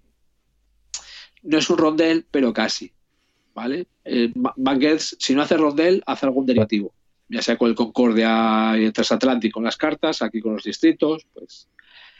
Y pues nada, vamos a ir consiguiendo diferentes tipos de recursos para conseguir fichas de sacrificio, para conseguir, digamos, eh, sacerdotes y vírgenes, ir avanzando en una ruta que la llama la ruta del Inca, que es la que nos va a dar esas cartas de sacrificio.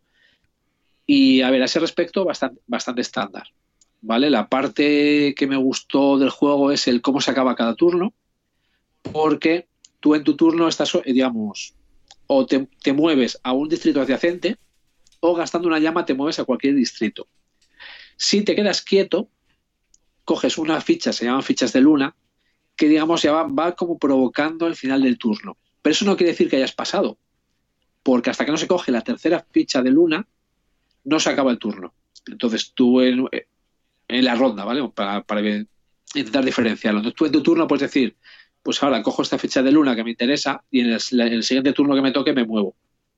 ¿Vale? Hasta que no se coja la tercera no pasa nada.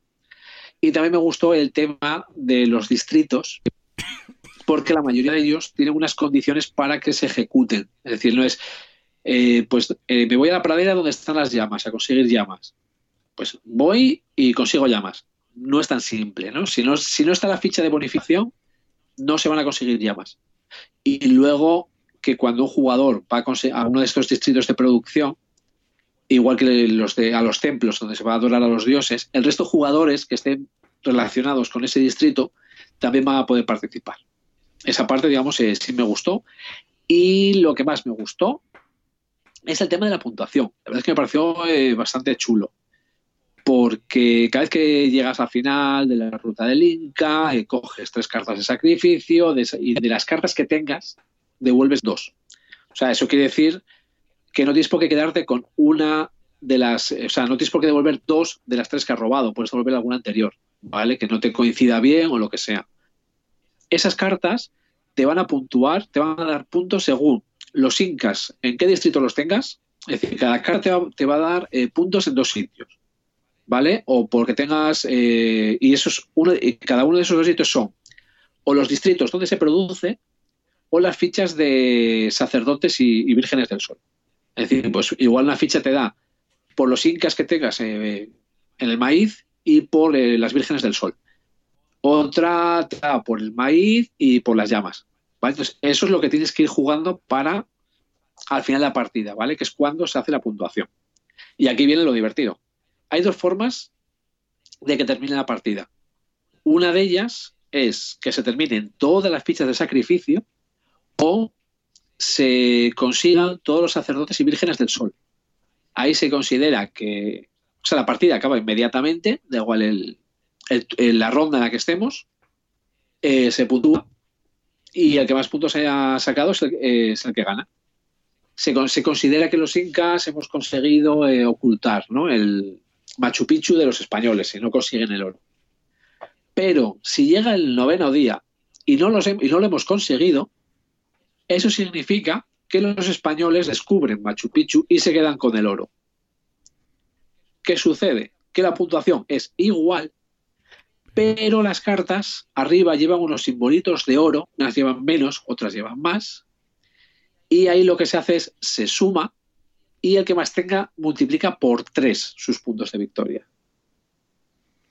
Entonces ahí tienes ese juego de, venga, voy a intentar que no lleguen los españoles, voy a intentar que lleguen los españoles. Esa parte sí me pareció, se me pareció, digamos, eh, divertida, ¿vale? Además, de hecho, y original, por, además. Por un nodo, sí, sí. A ver, Van Gertz es, un diseñador que no me desagrada, ¿vale? Tengo bueno, si algún día hablamos de él, ya le meteré caña por lo que hizo con el Imperial 2030, pero en este caso sí es un juego que me parece, vamos, me resultó original y divertido. O sea, y es un juego de 2008 jugado en el 2019.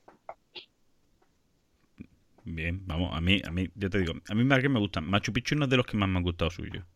También que tengo que... No, no es, no es mi favorito, ¿eh? no, es mi, no es mi favorito. De sí, es un juego que, que, vamos, que sí, que llama mucho la atención. Como tú dices, para mí esa parte final, el tema de, de, de los españoles y tal, me parece muy sí. original.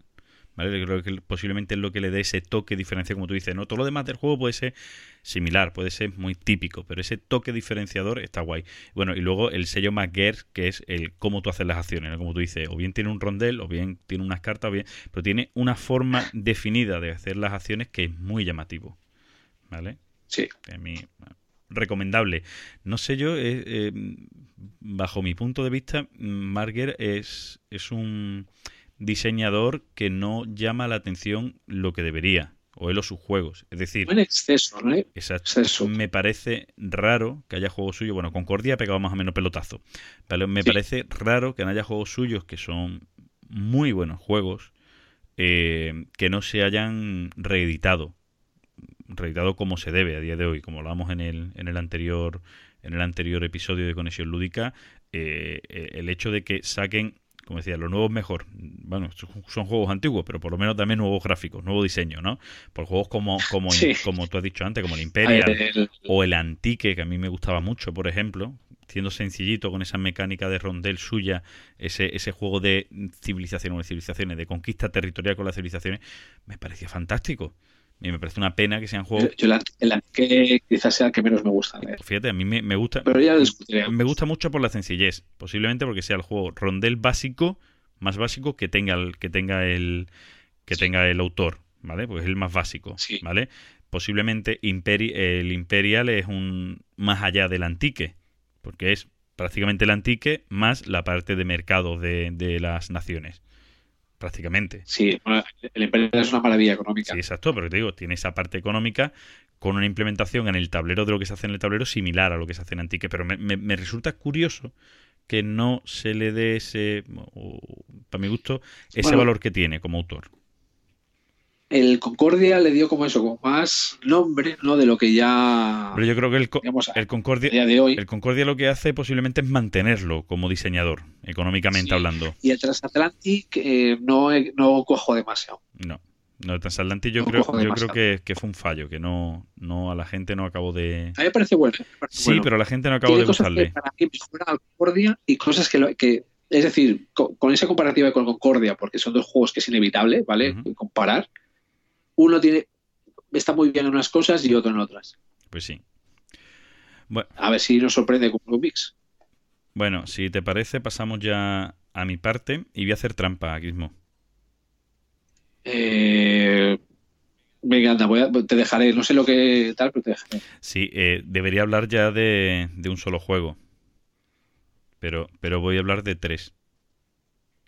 Lo que sé, no, me provoques, ¿eh? Como coja carrerilla, ya sabes no, voy, a comentar por encima, si mis últimas partidas, y voy a comentar por encima, un poquito por poner en valor, em, eh, una partida, un juego, que simplemente he participado en el torneo clasificatorio de Carcassonne, y me parece que es un juego que normalmente no hablaríamos. Es que me parece una delicia de juego, uno de mis juegos favoritos. Me parece un juego muy bueno y me parecía mínimo hacer una mención aquí y hacer mención a, ese, a esa labor tan buena que hace David de esos clasificatorios que hace para luego el nacional. Entonces simplemente era nombrarlo.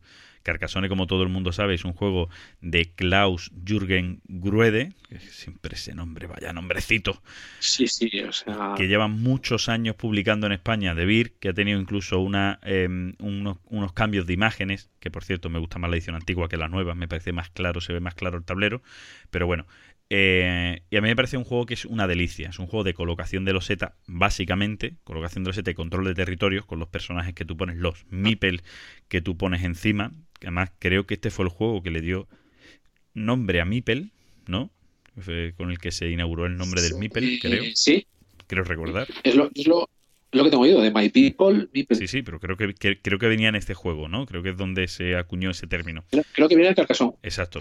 Si mal no recuerdo, sí. Y, es un juego muy, básico en cuanto a eso, ¿no? Coloco los Z y coloco mi Mipel o no, según me interese, y tengo la guerra de luchar por los territorios, por los castillos, por los caminos o por la granja con la gente, ¿vale? Y siendo tan simple el juego me parece una delicia del cómo el cómo se juega el cómo cambia cuando juegas a, más de dos jugadores el juego tenso a dos jugadores porque ahí es una guerra más encarnecida. Cuando a más jugadores si, si compites o estás haciendo medias un castillo pues lleváis puntos los dos por encima de otros y a lo mejor pues no te interesa ni siquiera tener más que el otro. Pero cuando juegas a dos o se lo lleva él o se lo lleva o te lo llevas tú.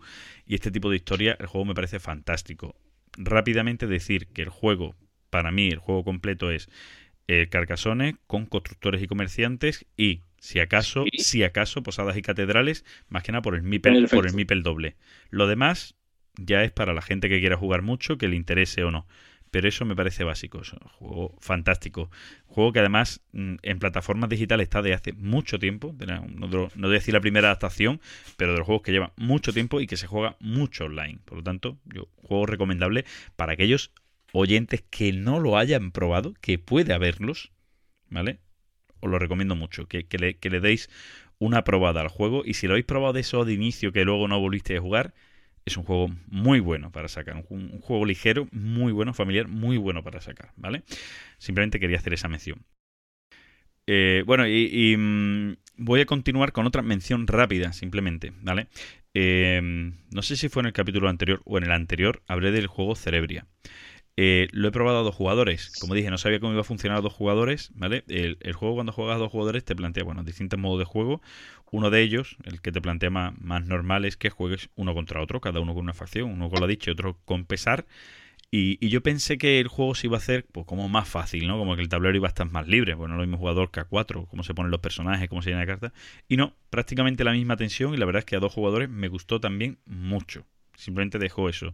Quien quiera escuchar hablar de Cerebria un poco más, pues que mire los episodios anteriores de, en, la, en el apartado timeline y verá que ya hablamos de él, pues que, que lo mire. Y El que quiera no, debe escuchar. Sí, el que no lo haya escuchado, que tire para atrás y lo escuche. Y termino ya, y por eso lo- los tres lo voy a hacer juntos, porque simplemente lo he catado. El juego que voy a hablar ahora simplemente lo he catado, ¿vale? Y es el juego Seven Continent, ¿vale? Lo he comprado de... Se está roto. Sí, sí. Yo lo tengo entero, ¿eh? Mira, el Seven Continent es, es un juego que salió por Kickstarter, creo que solo se, creo que solo ha salido por Kickstarter, creo que no está a la venta en modo retail, no lo sé, la verdad, pero bueno, yo lo he conseguido a través de un compañero de aquí de mi asociación de, de Huelva, que bueno, a él no lo había convencido y me lo ha vendido prácticamente al precio por el que lo había comprado. Y en mi grupo ha gustado mucho, mucho, muchísimo, ¿vale? Eh, sobre todo a mi mujer, para jugarlo conmigo, para hacer la campaña juntos. Eh, te digo, prácticamente lo he catado. He iniciado una de las maldiciones y bueno, em, y, bueno, hicimos una prueba y ya luego iniciamos una de las maldiciones. Fantástico, un juego muy inmersivo, muy divertido de jugar. También es cierto que, que tiene un inglés complejo, que aquellos que, que no dominen inglés o bien se alejan o bien ya existen han creado lo- lo- los fans son la, la caña los fans bueno los jugadores no la- la- lo que se hace cuando digo Sí. fan es por ahí vale el concepto fan made no lo que lo que hacemos los jugadores eh, han hecho una traducción de las cartas con un Excel que el Excel tiene un buscador para no ver todas las cartas para que no te desveles nada de la trama y de los misterios que tiene que tú pones el número de la cartita y ya te viene la traducción completa y tal o sea una genialidad ¿vale? Y gracias a eso, los que no dominéis el, el inglés, no tengáis miedo de acercaros al juego. Digo, es una maravilla, es una experiencia. Son juegos que son experiencias, ¿no? Como, como lo pueden ser un Time Stories y tal. Son juegos que son experiencias. Posiblemente tengas poca rejugabilidad, porque una vez que conozcas la aventura, bueno, dice que sí, que puedes mezclar maldiciones y que el juego se hace más complejo y tal. Igual, pero bueno, el juego de por sí, el juego da muchas horas, muchas horas de juego. Dicen que la media de horas de juego para pasarte lo que son las aventuras básicas que vienen en el juego básico, ahora también viene la expansión y demás, son unas mil, unos mil minutos de tiempo. ¿Vale? Mil minutos de tiempo son mucho, muchas horas, ¿vale? Por lo tanto, son más de 100 horas, son cerca de 200 horas. Por lo tanto, la verdad es que aún así compensa. Eh, bueno, mm, no entro mucho a decir, voy a hacer un poquito la ficha del juego. Eh, este es un juego solitario, ¿vale? Hablando claro, es un juego solitario que puedes jugar con más gente porque, bueno, los personajes se pueden mover por distintos sitios, pero al final tenéis que decidir entre todos, ¿vale? Cuando digo solitario es por eso, el concepto de tenéis que decidir entre todos. Un juego cooperativo, ¿vale? Pero solitario, muy solitario, ¿vale? Tenerlo en cuenta eso, ¿vale? que es cooperativo, pero que la- la decisión la hacéis entre todos, que no, no conlleva una mecánica de ahora vas tú, ahora voy yo, ahora va el otro y no. Eh, oye, sigo yo por aquí. Mm, Bueno, pues sigue tú por ahí. O no, venga, pues nos juntamos contigo y seguimos todos por ahí, ¿vale? Por eso digo que es un juego muy pensado en solitario. Aún así, aunque juegues en grupo, es un juego muy divertido. Hay que entender que yo incluso he disfrutado las aventuras gráficas de ordenador, las he disfrutado en grupo, ¿vale? Que el concepto es el hecho de que todos ingeniemos, pensemos y digamos, ah, qué guay. ¿Vale? Lógicamente, si es un juego muy solitario, cooperativo muy solitario, puede tener un efecto líder de la hostia, Gizmo, lo que tú muchas veces recelas, ¿vale? Pero funciona muy bien, ¿vale? Yo recomiendo a todos los que podáis acercaros, que tengáis a alguien que lo tenga y demás, que lo probéis, porque la experiencia de juego es muy buena. Y yo ya con esto acabo mi timeline, Gizmo. Pues eh, podemos pasar a lo siguiente, ¿no? A que, que puede que lleve un cachito. Sí, eh, hoy tenemos un hashtag. Además que vamos a tener, vamos a pasar a nuestra sección hashtag porque además ha sido un hashtag pedido. Así que si tú quieres, nos pasamos a hashtag. Que, la, que la gente no se queje que no les escuchamos. Ahí está, venga pues. Sección, que entre la sección.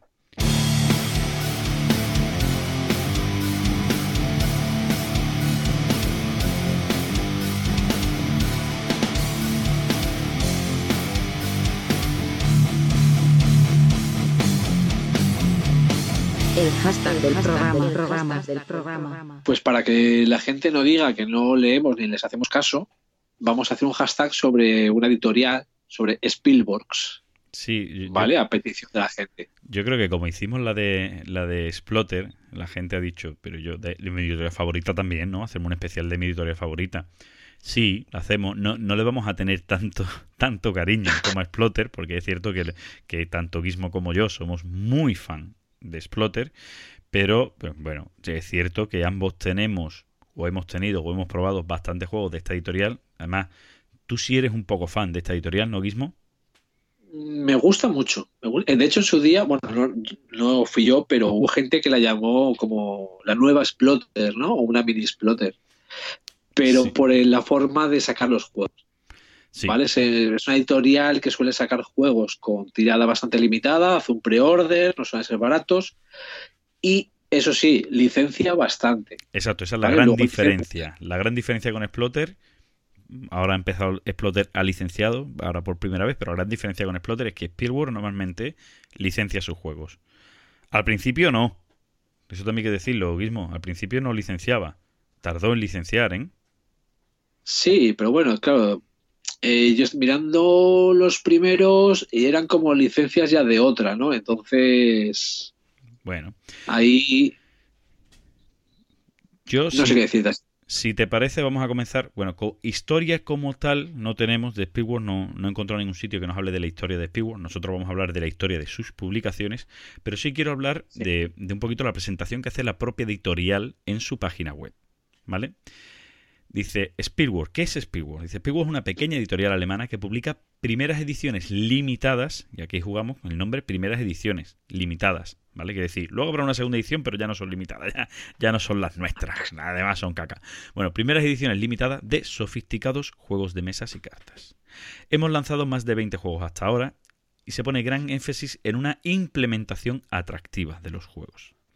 ¿A quién van dirigidos Spielberg? Los productos de están dirigidos a jugador frecuente. Dice el mercado alemán tiene muchos cientos de juegos diferentes cada año.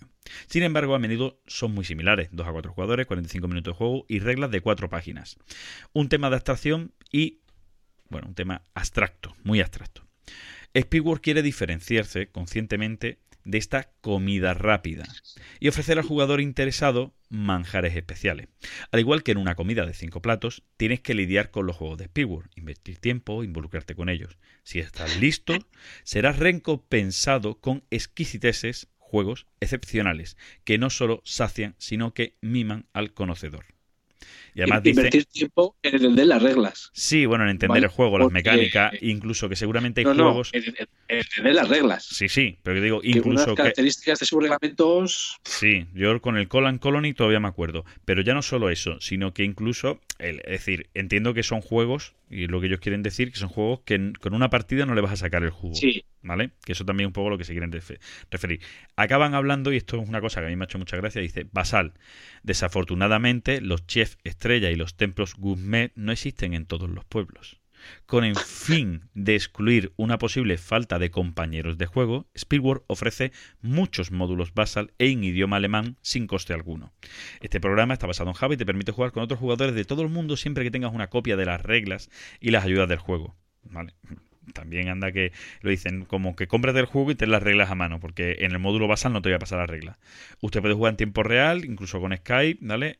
O con juego por correo electrónico. O sea que sí, incluso... te vas el- a hablar pues, en alguna ocasión. Sí, sí, pero lo, lo curioso es que la editorial sabe que sus juegos son tan exquisitos, tan especiales, que lo venden con Basal. Vamos, yo no creo que tampoco sean tan especiales como para necesitar Basal. No estamos hablando No, de juegos como los Wargames, pero bueno, eso- ellos te el lo venden así. Mars tiene, tiene Basal, ¿eh? Sí, pero bueno, a lo que me quiero referir, ellos te lo venden así, te lo venden de esa Sí. manera. Pero bueno, A ver, en muchos sitios el Basal es un apoyo y para jugarlo cuando no tienes con qué jugarlo, pero tampoco. Si quieres vender esa maravilla, vende mejor, yo que sé, eh, Tabletopia o algo así, que me parece, aunque sea bastante similar, los gráficos son mejores, porque Basal es espartano. sí, A mí me parece una maravilla Basal, ¿eh? pero es espartano. O sea, bastante además. pero bueno. Y sí, sí que tienen en común, ya que decías también, por ejemplo, el tema de los juegos, que en casi todos los juegos suelen cagarla con algún tipo de componente. Hay algún componente en el que la cagan. que te Por ejemplo, en los horarios.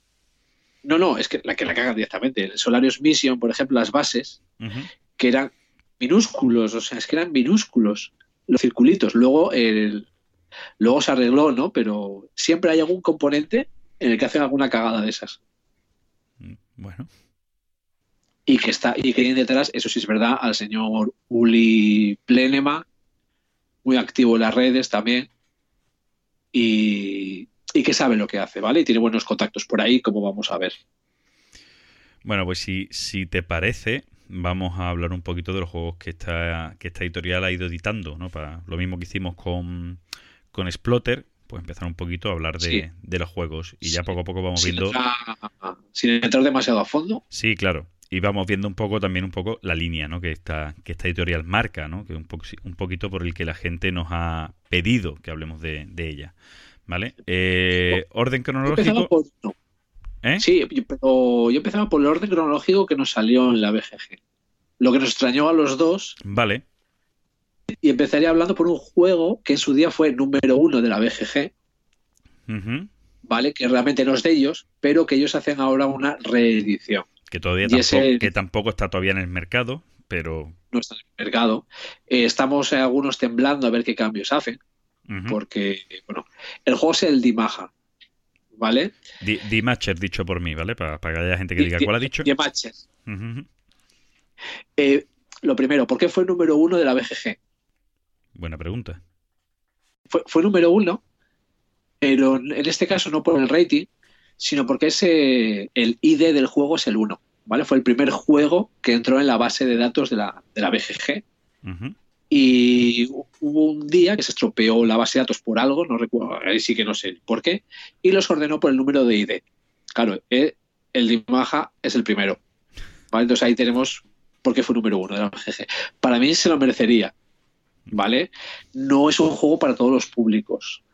Es un juego para cinco jugadores. Por mucho que el- te ponga de 3 a 5 es para 5. Una dureza de 4,34. Y estamos hablando que es un juego de 1986.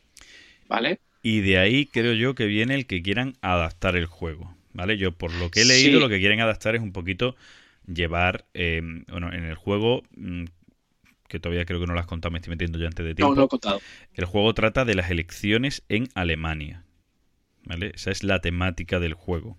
Y posiblemente lo que quieran adaptar, que por cierto, la portada del juego sí está ya, ¿no? Es lo único que creo que está del juego, que no te no nos dice El- nada. la de- ¿Eh? En versiones en la BGG no la veo, no sé si en imágenes. Yo creo que sí, yo, vamos, sí, la tengo aquí ya delante. Vamos, en BGG está la, la portada del Imager. No sé si Sí, será la sí, portada sí. definitiva o, o no. Bueno, hay más, hay más imágenes por aquí, creo, de lo que va a ser el juego. Exacto. Y aquí está, aquí está lo que el juego va, más o menos, creo que lo, lo que el juego quiere cambiar. Es en, en el juego de las elecciones alemanas, en el Dimachen, con las elecciones, una de las cosas importantes son eh, la opinión de los votantes, ¿no? Los temas de opinión, los temas que se van a debatir y el posicionamiento, ¿vale? Nos da igual la ideología del partido. Lo que importa es lo que quiere la gente para que nos vote. Exacto, entonces posiblemente lo que actualicen también sean esos temas, ¿vale? Que no vamos a hablar ahora de lo que se hablaba antes.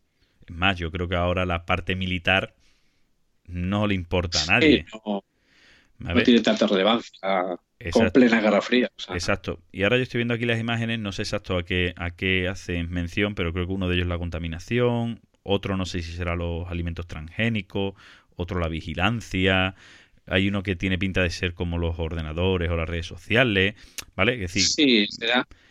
Yo sé, sé que quieren adaptar el tema de las encuestas, ¿vale? Porque, a ver, es un juego del 86, eh, mucho tema, aunque a este respecto yo sí le critico una cosa. Eh, y como, digamos, el azar era como, no es determinante, es decir, el azar no te va a echar de la partida, pero sí tiene cositas, ¿no? Con azar. Entonces está el tema de las encuestas, que se hacen subastas sin saber qué pone la encuesta.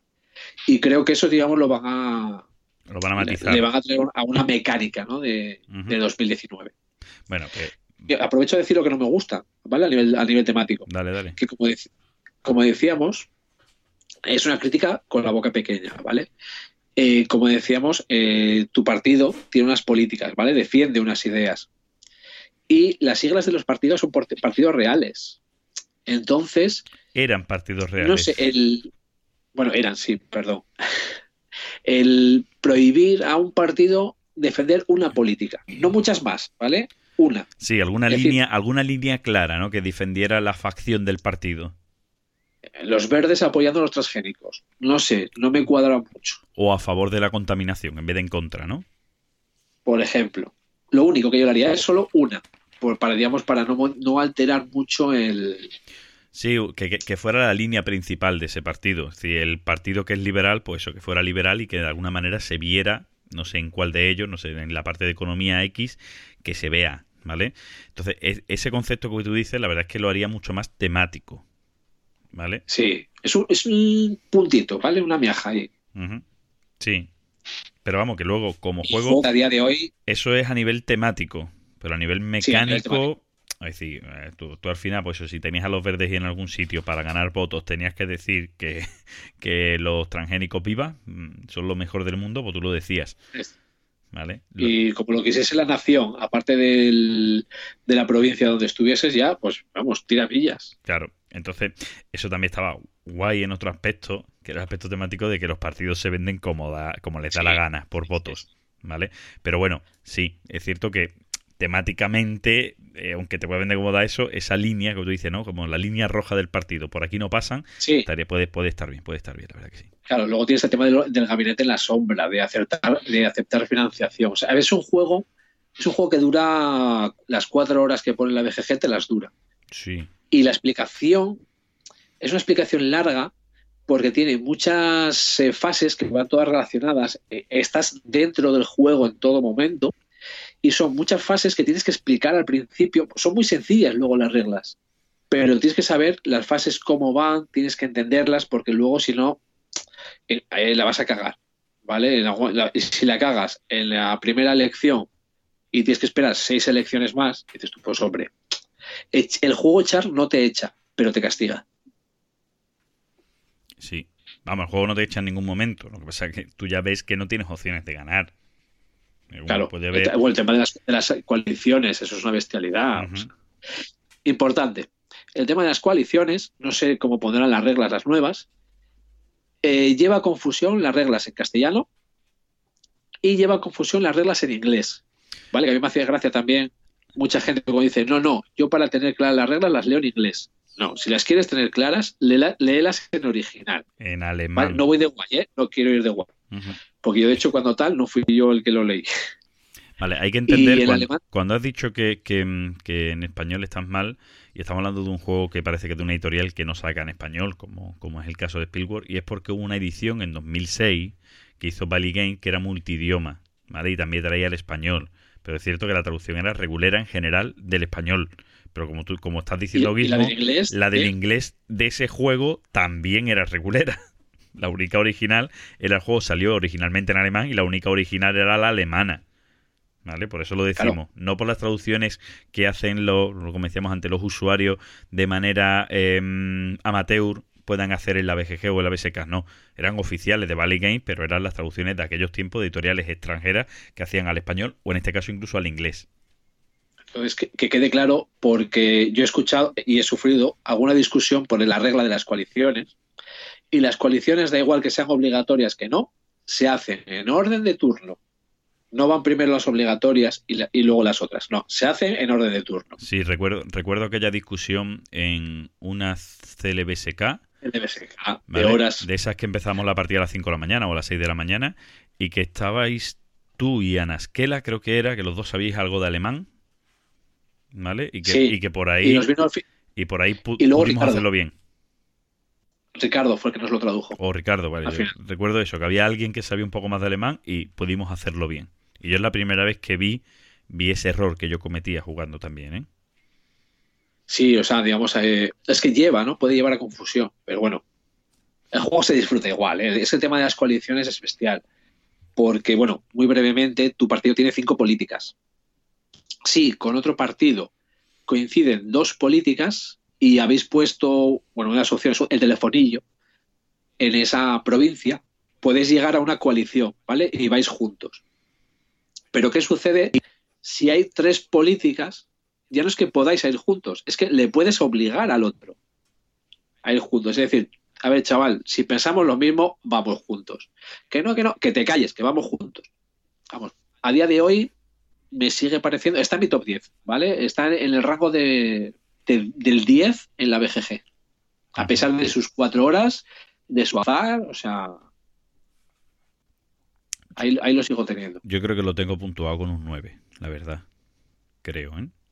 Pero tampoco, tampoco lo sé. Tengo, tengo que- revisarlo. Bueno, eh, de- en este, perdonad que nos hayamos, en este posiblemente sea un juego de los que más nos hayamos parado. ¿No? Porque es un juego que tanto a Gizmo como a mí nos ha gustado mucho, muchísimo. Yo un juego que tuve eh, y lo vendí, tristemente, y ahora estoy deseando coger la nueva edición. Lo vendí porque no lo jugaba. Había un tiempo en mi vida en la que mm, los jugadores con los que jugaba este juego no lo sacaba y yo tengo una máxima que es cuando un juego no ve mesa en dos años, puerta. Ya está. Tengo yo alguno que no la cumple. Sí, bueno, a ver, yo, te- tengo también alguno especial que no la cumple, pero de imagen en aquel momento no era difícil de encontrar y se encontraba de segunda mano Claro. barato y todo este tipo de historia. Entonces, puerta. Vale, ya está, que tampoco pa- me pasó nada por, por venderlo. Ahora ve, y ahora lo van a editar y ahora lo voy a volver a tener y ahora ya con la edición nueva, con mejores componentes, etc. etc. Bueno, continuamos con, con los juegos que. Eso decía ahora, después de hablar de la imagen, que es el juego que sale este año por parte de Speedworld. Pero bueno, sí, los juegos mm, por, por, número, por año de publicación que Speedworld también ha publicado o va a publicar. Nos vamos con el es. Washington Wars. Vale, aquí viene bien el tema de lo que decía de los, los amigos, ¿no? Los contactos que tiene Uli. Porque este, claro, a ver, realmente es un juego de GMT. Pero la edición de 2010 también fue publicada por Spielworks, como algún otro que, Y, que, ver- que veremos. y es importante decir que en aquel momento GMT normalmente no licenciaba sus juegos. Mm, No. ¿Vale? Que eran, Y, eran bueno. excepciones como esta muy raras. Y atención, spoiler, ¿vale? Bueno, spoiler, no sé si spoiler, disclaimer, igual perdemos a la mitad de la gente que nos pueda escuchar o igual a más, ¿vale? Este juego me gusta más que el Aníbal. Bueno, ya. A ver, que buenos gustos o malos gustos tienen todos, ¿vale? Que no pasa nada. En, en su día me gustó más, ¿eh? Que es la, es la independencia, ¿vale? De americana. Ujú. Unos jue- eh, card driven game, o sea, wargame. Algún día haremos un especial sobre wargame ligeros, que también nos lo habían pedido, aunque ya lo teníamos, eh, nos lo han pedido, aunque ya lo teníamos en la cabeza. Ujú. Sí, lo tenemos por ahí Ese- apuntado. Sí, wargame, ligero de la guerra de la independencia americana, uno con la... Hace muchísimo ¿eh? que, lo, que lo jugué. Pero vamos, jugar carta, moverlos eh, punto a punto con los, eh, con los generales, activándolos con las tropas y haciendo controles. El barco se le, no ha sido muy bien valorado este en general, pero bueno, sí que mucho, mucho más tampoco eh, puede decir porque No. tampoco recuerdo. A ver, el problema, el juego no es que sea malo, es un juego muy ligerito, pero el problema que, que tiene el juego posiblemente es que de la, de la guerra americana eh, hay muchos juegos con los que comparar y lógicamente no sale bien parado en comparación a otros que tienen mayor profundidad, tal, tal, tal. Y yo creo que por eso es por lo que no ha sido bien valorado. Pero después, como juego medianamente rápido, como tú dices, ¿no? Lo has comparado con el Aníbal, un juego que es rápido, que es ligero, mm, la verdad es que bueno, que tiene, tiene su chicha, ¿vale? Tiene entre comillas su 90 chicha. Sí, por eso. Eh, en cambio, tú a lo mejor, ¿cuál es otro juego? For the People, ¿no? Que también es de la misma temática. Ya si te vas a, a lo mejor. El- de hecho, este es el que reimplementa. eh, no, este reimplementa el We the People. Sí, al We the People, no- creo For- que es diferente al For the People. ya, ya me pierdo ahí, pero creo Creo que que. son diferentes. Sí, Yo este- también, ¿eh? ahora mismo estoy. sí. Dejémoslo ahí y no nos metamos. Y no nos en metamos en charcos que no conocemos, exacto. Pero bueno, a lo, a lo que quiero referirme es que hay otros juegos de la misma editorial, además de GMT, que posiblemente abarcan este periodo, ¿vale? De otra manera que haya gustado más a los jugadores. Entonces, normalmente, pues tienes que perder. Y eso es un problema que tienes, o que tienes muchos wargames. Es decir, cuando tú sacas un wargame y la temática es la misma que otros 10 wargames, es muy complicado a lo mejor Sí. posicionarte y que la gente hable bien de tu juego. Sobre todo si haces un juego, entre comillas, siendo un wargame ligero, ¿vale? Pues entonces, lógicamente tienes Sí. mucha dificultad, ¿vale? Y además un periodo eso tan seguido como puede ser la Guerra Civil Americana. Pues ya, muérete, ¿vale? Pero bueno.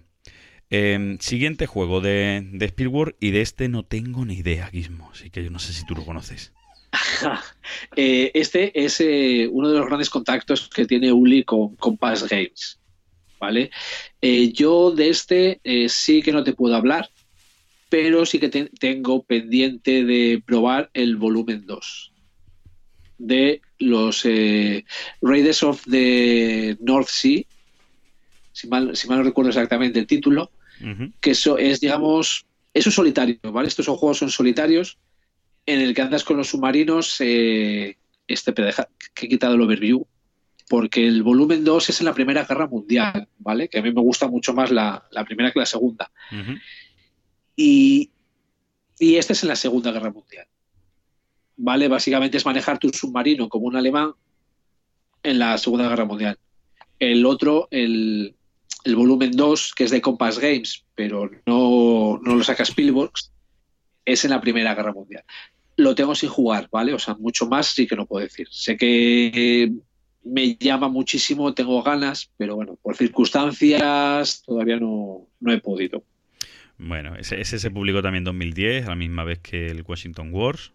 Fueron del mismo año esos dos juegos, porque es cierto que Spielberg no saca un juego por año, normalmente saca dos. No de media. Sí, Suelen, sí, yo creo que normalmente saca dos. suelen, suelen más o menos sacar eso, sacar dos juegos. Nos vamos ahí al año 2011, ¿vale? Y aquí ya nos vamos a un juego del autor Martin Wallace, que además es una reimplementación del Struggle of Empire, que es el Ace of Reason. Este no sé si... Yo este no lo he jugado. Yo tampoco, claro. Es una reimplementación de un juego que sí hemos jugado los demás. No sé qué cambia con respecto al Struggle of Empire. A mí el Sí, pero conociendo a Wallace, a saber, porque A, a- a- eh, a ver, viendo el tablero, viendo lo poco que vemos en el tablero, no nos vamos a meter en el fregado de comentar qué nos parece, pero parece que más o menos muy similar, ¿no? Porque tiene aquí para hacer las facciones distintas en la guerra, etc, etc, ¿vale? Por lo tanto, sí, parece muy similar, pero, mm, como decimos, ni, ni Gizmo, ni tú, ni yo lo hemos probado, por lo tanto nos vamos a meter en el charco. Es un yo, yo me atrevería que, a decir que con ese mapa, ¿vale? Francia está descompensada. Como, como siempre, ¿no? Pues vamos, aprovechando el tema inicial, aquí vamos a, a hilarlo todo. Bueno, pues... Sí, mucho sí. más no podemos Yo decir. creo que está roto. Eh, bueno, pues como decimos, eh, este juego, como decimos, es de Martin Wallace, eh, no tiene mala puntuación, tiene un 7,1, ¿vale? Es un juego de 3 a 7 jugadores, eh, dicen 150 minutos, yo no sé, yo el Strike of Empire yo lo juego en menos de, vamos, lo juego en dos horitas, dos horitas de media, ¿vale? No llegamos ni a las dos horas y media como dice aquí. Y eh, es un juego, el Strike of Empire, y este lo reimplementa, es un juego donde eh, teniendo distintas naciones a nivel mundial, vamos a pelearnos entre todos. Vamos a hacer distintas Y guerras. donde se premia la esclavitud, porque Sí. en esa época Había esclavitud. había esclavitud, Sí, sí. ¿vale? Y como hemos dicho. a mí eso, eso de... A ver, si es en esa época, por favor, se, se trata como hay que tratarla, tampoco hay que decir aquí... sí. venga, no estamos todos haciendo apología de. ¿Vale? Simplemente en aquella época a, los, a las naciones los esclavos les venían bien para proliferar en las cosas que hacían. ¿Vale? Em, como digo, es un juego, como, digo, tenemos distintas facciones y vamos a tener distintas guerras. Y nos vamos a tener que ir posicionando, haciendo bandos. Bandos que son cambiantes de una guerra a otra. Y es una parte muy importante del juego. Saberte aliar, saberte dar de vez en cuando la, la puñalada trapera y este tipo de historia. Y eso está muy guay en este juego. Yo creo que, que es una mecánica que ha creado, bueno, creado, entre comillas, habrá utilizado en otras cosas, pero a este nivel creo que solo la ha implementado Wallace y, y merece, merece mucho la pena disfrutarla, esa mecánica, que, que este juego también lo tiene. Recomendado jugar en pares, Sí, precisamente por... no te creas, ¿eh? Eh, No te creas. Aquí en Impares mola, ¿eh? Aquí en Impares esa Sí, sí, persona eso de es lo que digo. Ah, vale, había entendido recomendado en pares. No, no, al revés, recomendado en impares, No, ¿no? no, impares. Eso, eso, impares. sí, vamos, estaba más... Eso es. Mola, mola. El hecho de que haya un, uno que derive el balance, además si te toca elegir el último, eso está súper guay, porque te van a prometer el oro y el moro. Y está muy guay. Bueno, pues este fue publicado en 2011 y nos vamos a 2012, otro juego de GMT que publicaron lo- los chicos de Spielberg. Hablamos de... Sí, aunque... Sí, perdón, di, di, que me he lanzado. No, iba a decir que hablamos de Virgin Queen. Sí, y yo es, es que estoy viendo, digamos, y son como dos ediciones diferentes, pero del mismo año. Es decir, Spielberg sacó la edición alemana del Virgin Queen. Eso es. ¿vale? Que además eh, eh, al Washington War fue una edición, una reedición, porque Washington War es más antiguo, ¿no? Del año 2010, si no recuerdo yo mal. Sí. Y este no, este salió en el año en el que salió, el, el Virgin Queen. Virgin Queen, todo el mundo lo conoce como la segunda parte del Harry Stan, ¿vale? Para que nos entendamos. Sí. Yo este juego le he pegado mucho, yo no sé si tú lo has probado, Gizmo. Eh, estuvo bastante tiempo en mi casa. eh, sufrió, digamos, el mal de la estantería, ¿no? Llamémoslo así. Llegó, eh, se pasó el tiempo y otros juegos le adelantaron en canas de jugar. Llegó un momento en plan de, "Uf, ahora mismo qué pereza me da ponerme a estudiarme esto. Y lo acabé vendiendo. No lo he jugado, ¿eh? lo jugaría antes que el Gira y Step. Bueno, son, son distintos. A mí, yo no sé cuál me gusta más de los dos, ¿vale? Harry Stan creo que tiene un punto más de mm, guerra, ¿vale? Que este, que se apremia un poco más la guerra, la posición en el tablero, el movimiento en el tablero, que este. Yo en este he llegado a ganar haciendo, haciendo casamientos, ¿vale? Con los puntos que consigo los casamientos, cuando estos juegos son... mí eso me gusta más, ¿eh? Sí, estos juegos son juegos que tienen negociación. Por cierto, lo de los 420 minutos eh, escasos se quedan, ¿eh? El juego te puede llegar a durar sus 10-12 horas, ¿eh? Perfectamente. Sí, y tanto este como el Gira y Step. Sí, sí, o sí, sea, sí. Son juegos largos, ¿vale? Muy inmersivos, eh, con facciones distintas que están... Cada facción tiene unas cosas distintas que hacer en el juego, unas cosas distintas que le puntúan. eh, o sea, es decir, son muy asimétricos y, eh, y ya te digo, yo conseguí ganar haciendo, haciendo bodas porque estos juegos, tanto Harry Stan como Virgin Queen, tienen una fase de, de diplomacia en la que tú aprovechas y hablas con, con los demás jugadores y, llegas a pactos, tratos y demás.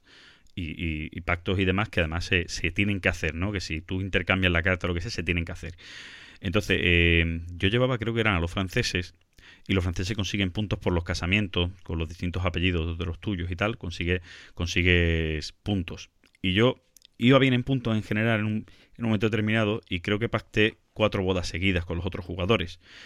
Y claro, creo que, que la mayoría me daban dos puntos y el último tres, y conseguir ese, que el juego tiene una victoria directa si le sacas X puntos al resto, una cosa por el estilo, y lo hice. ¿vale? Claro, porque tú cuando haces la diplomacia, tú, tú lo haces en secreto. O sea, tú te levantas de la mesa y te vas a hablar con cada jugador. Nadie sabe lo que... Yo, yo he jugado mucho a Machiavelli, Claro, nadie... tiene esa... Exacto, nadie sabe lo que tú haces con otro. Entonces, nadie se pensó que yo iba a hacer esa estrategia en ese momento. De decir, hostia, yo tengo aquí toda esta. Porque las bodas me dan puntos a mí y le daban puntos a ellos. Pero claro, yo le estoy dando un punto a uno o dos puntos a otro, pero yo me llevaba un montón de puntos. Y ahí fue la, la diferencia y me, me funcionó, me funcionó. Y la verdad que fue divertido. A esa partida sí fue más corta, de los 420 minutos incluso. O sea, nos pudo durar tres horas, tres horas y media. Y bueno, son cosas guay de estos juegos. La verdad es que son, son juegos Sí. experiencia. Yo tengo además el placer, el enorme placer de haber jugado estos juegos junto con historiadores, que tengo en mi asociación, varios socios que son historiadores. Eso es una maravilla. Y eso ya es una, eso es, es una maravilla, es una maravilla. Hay que reconocer que la implementación tanto de este juego como en Harry Stan en cuanto a sus mecánicas para que la temática case está muy bien hecha, ¿vale? Es decir, está muy bien puesto el hecho de que eh, cada facción tenga que hacer unas cosas para puntuar porque es muy o va muy temáticamente con esa facción históricamente hablando y la verdad es que merece mucho la pena. Yo, yo ahí, ahí lanzo también el, el Revolution, el de Dutch Revolt. No lo he probado. que también es de la, también es de la época. Lo que pasa es que es mucho más euro, ¿vale? Bueno, mucho más euro. Es de nuestro gran Francis Tresham, Ujú. ¿vale? O sea, un juego de cuatro horas y es, digamos, el inicio del, del, del Lutero. Creo que, creo que cronológicamente va antes que el Gira y Sten. Y también lo jugué también con un historiador y es, que es eso, o sea, es una maravilla jugarlo con, esa gente. Por, el tema y además que te van explicando, ¿no? De, y claro, ¿eh? sí, pues esto refleja lo de no sé qué y esto es lo de tal y, y qué bien encaja. El Revolution es ya es, va en otra línea de juegos, ¿eh? no va en la línea del Gira Sten y el Virgin Queen, pero sí es un grandísimo juego. Bueno, pues, Pues nos vamos, si quieres, al siguiente. dale caña. Salvo que quieres algo más del Virgin Queen. No, no, no. Yo- ya está. Ahí lo dejo. Ahí está. Vamos. pues ya es un juego muy profundo como para hacer una reseña rápida de él. Sí. Ahí se queda. porque también 2012 tenemos el primero que sacó Spielberg de la trilogía del carbón. ¿Vale? A ver, vamos a leer con calma. Eh, Ruar Fart. Algo así, ¿vale? Bonito nombre. Ha quedado claro, ¿vale? Pues eh, Trilogía del Carbón, que se va a completar con otro que vamos a ver después, y con otro juego que lo sacó otra editorial, que no lo sacaron ellos, curiosamente. ¿vale? Y es todo sobre la. A ver, esta trilogía va sobre la minería en, el- en la cuenca del Ruhr. Sí, Entonces, es más, eh, eh, este juego que luego fue licenciado eh, se llama Sí, el, sí, se llama eh, el Ruth, una historia del comercio del carbón, una cosa así, ¿no? Sí, a ver, la trilogía, el, el primero, que fue el último que salió, es el, el encontrar el carbón, ¿vale? Digamos, los granjeros se encuentran una cosa negra en sus praos. Coño, si esto es carbón, si esto vale pasta, y empiezan a excavar. El siguiente, o sea, los, has hecho- los, he- los ha hecho como al revés, porque el siguiente es el Cole Colony, que lo tenemos eh, un poco más adelante.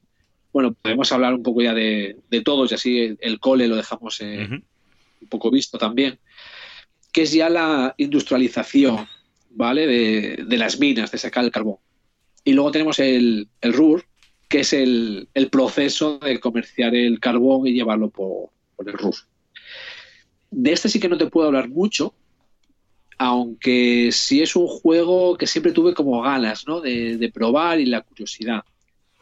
Aunque cuando lo sacó Capstone Games, estuve tentado de cogerlo, pero acabé leyendo demasiadas cosas de problemas de rejugabilidad. Y dije, me voy a esperar a ver si lo puedo probar. ¿Vale? Más no puedo decir de este. Bueno, yo, yo, Salvo que es un picante. claro, yo este no tampoco lo he probado. ¿Vale? De, de esta trilogía yo solo he probado el Colan Colony. Me parece una maravilla, además que estoy ahí pendiente a ver si, si lo puedo conseguir. Esto que lo tengo ahí en la wishlist de hace mucho tiempo, a ver si, si cae. Y no ha caído, no ha Yo, caído. yo aquí, lo, aquí lo tengo. Muy bien. Aquí lo tengo porque me parece una maravilla. Sí, sí. El tema de las subastas, cómo va. Y eso sí, el reglamento que hay es, es que sí, es infame. Sí, sí, Es sí, sí, completamente. Eh, Doy fe de ello. Entonces, bueno, el, RUR yo creo que lo damos por visto, ¿no? Sí, y el Colan Colony prácticamente también. Sí, porque el, el, el Col- Colony es el desarrollo de la, de la industria minera. Eh, cuanto más jugadores, mejor. ¿Vale? Además tiene el tema de los trabajadores y de las putadas, ¿vale? Que suceden, que hay que controlarlas y, y la verdad que está muy bien. ¿eh? Hace muchísimo que no lo juego y si es un juego que lo tengo ahí como, ¡ay, que lo saco otra vez! Venga, que quiero sacarlo otra vez. Pero como tiene que ser a, yo creo que a cinco jugadores, Sí, es como, Todavía es no- como más llama la atención. Cuatro está bien y cinco ya es cuando más, más gusta. sí. Sí, porque es un juego que es necesario la tensión en el tablero. ¿Vale? Eh, Perdón. Eh, eso es lo que posiblemente. eh, lo hemos hablado muchas veces. A mí me gusta la tensión en los juegos. Y en este la tensión te lo da el hecho de que el tablero se llene.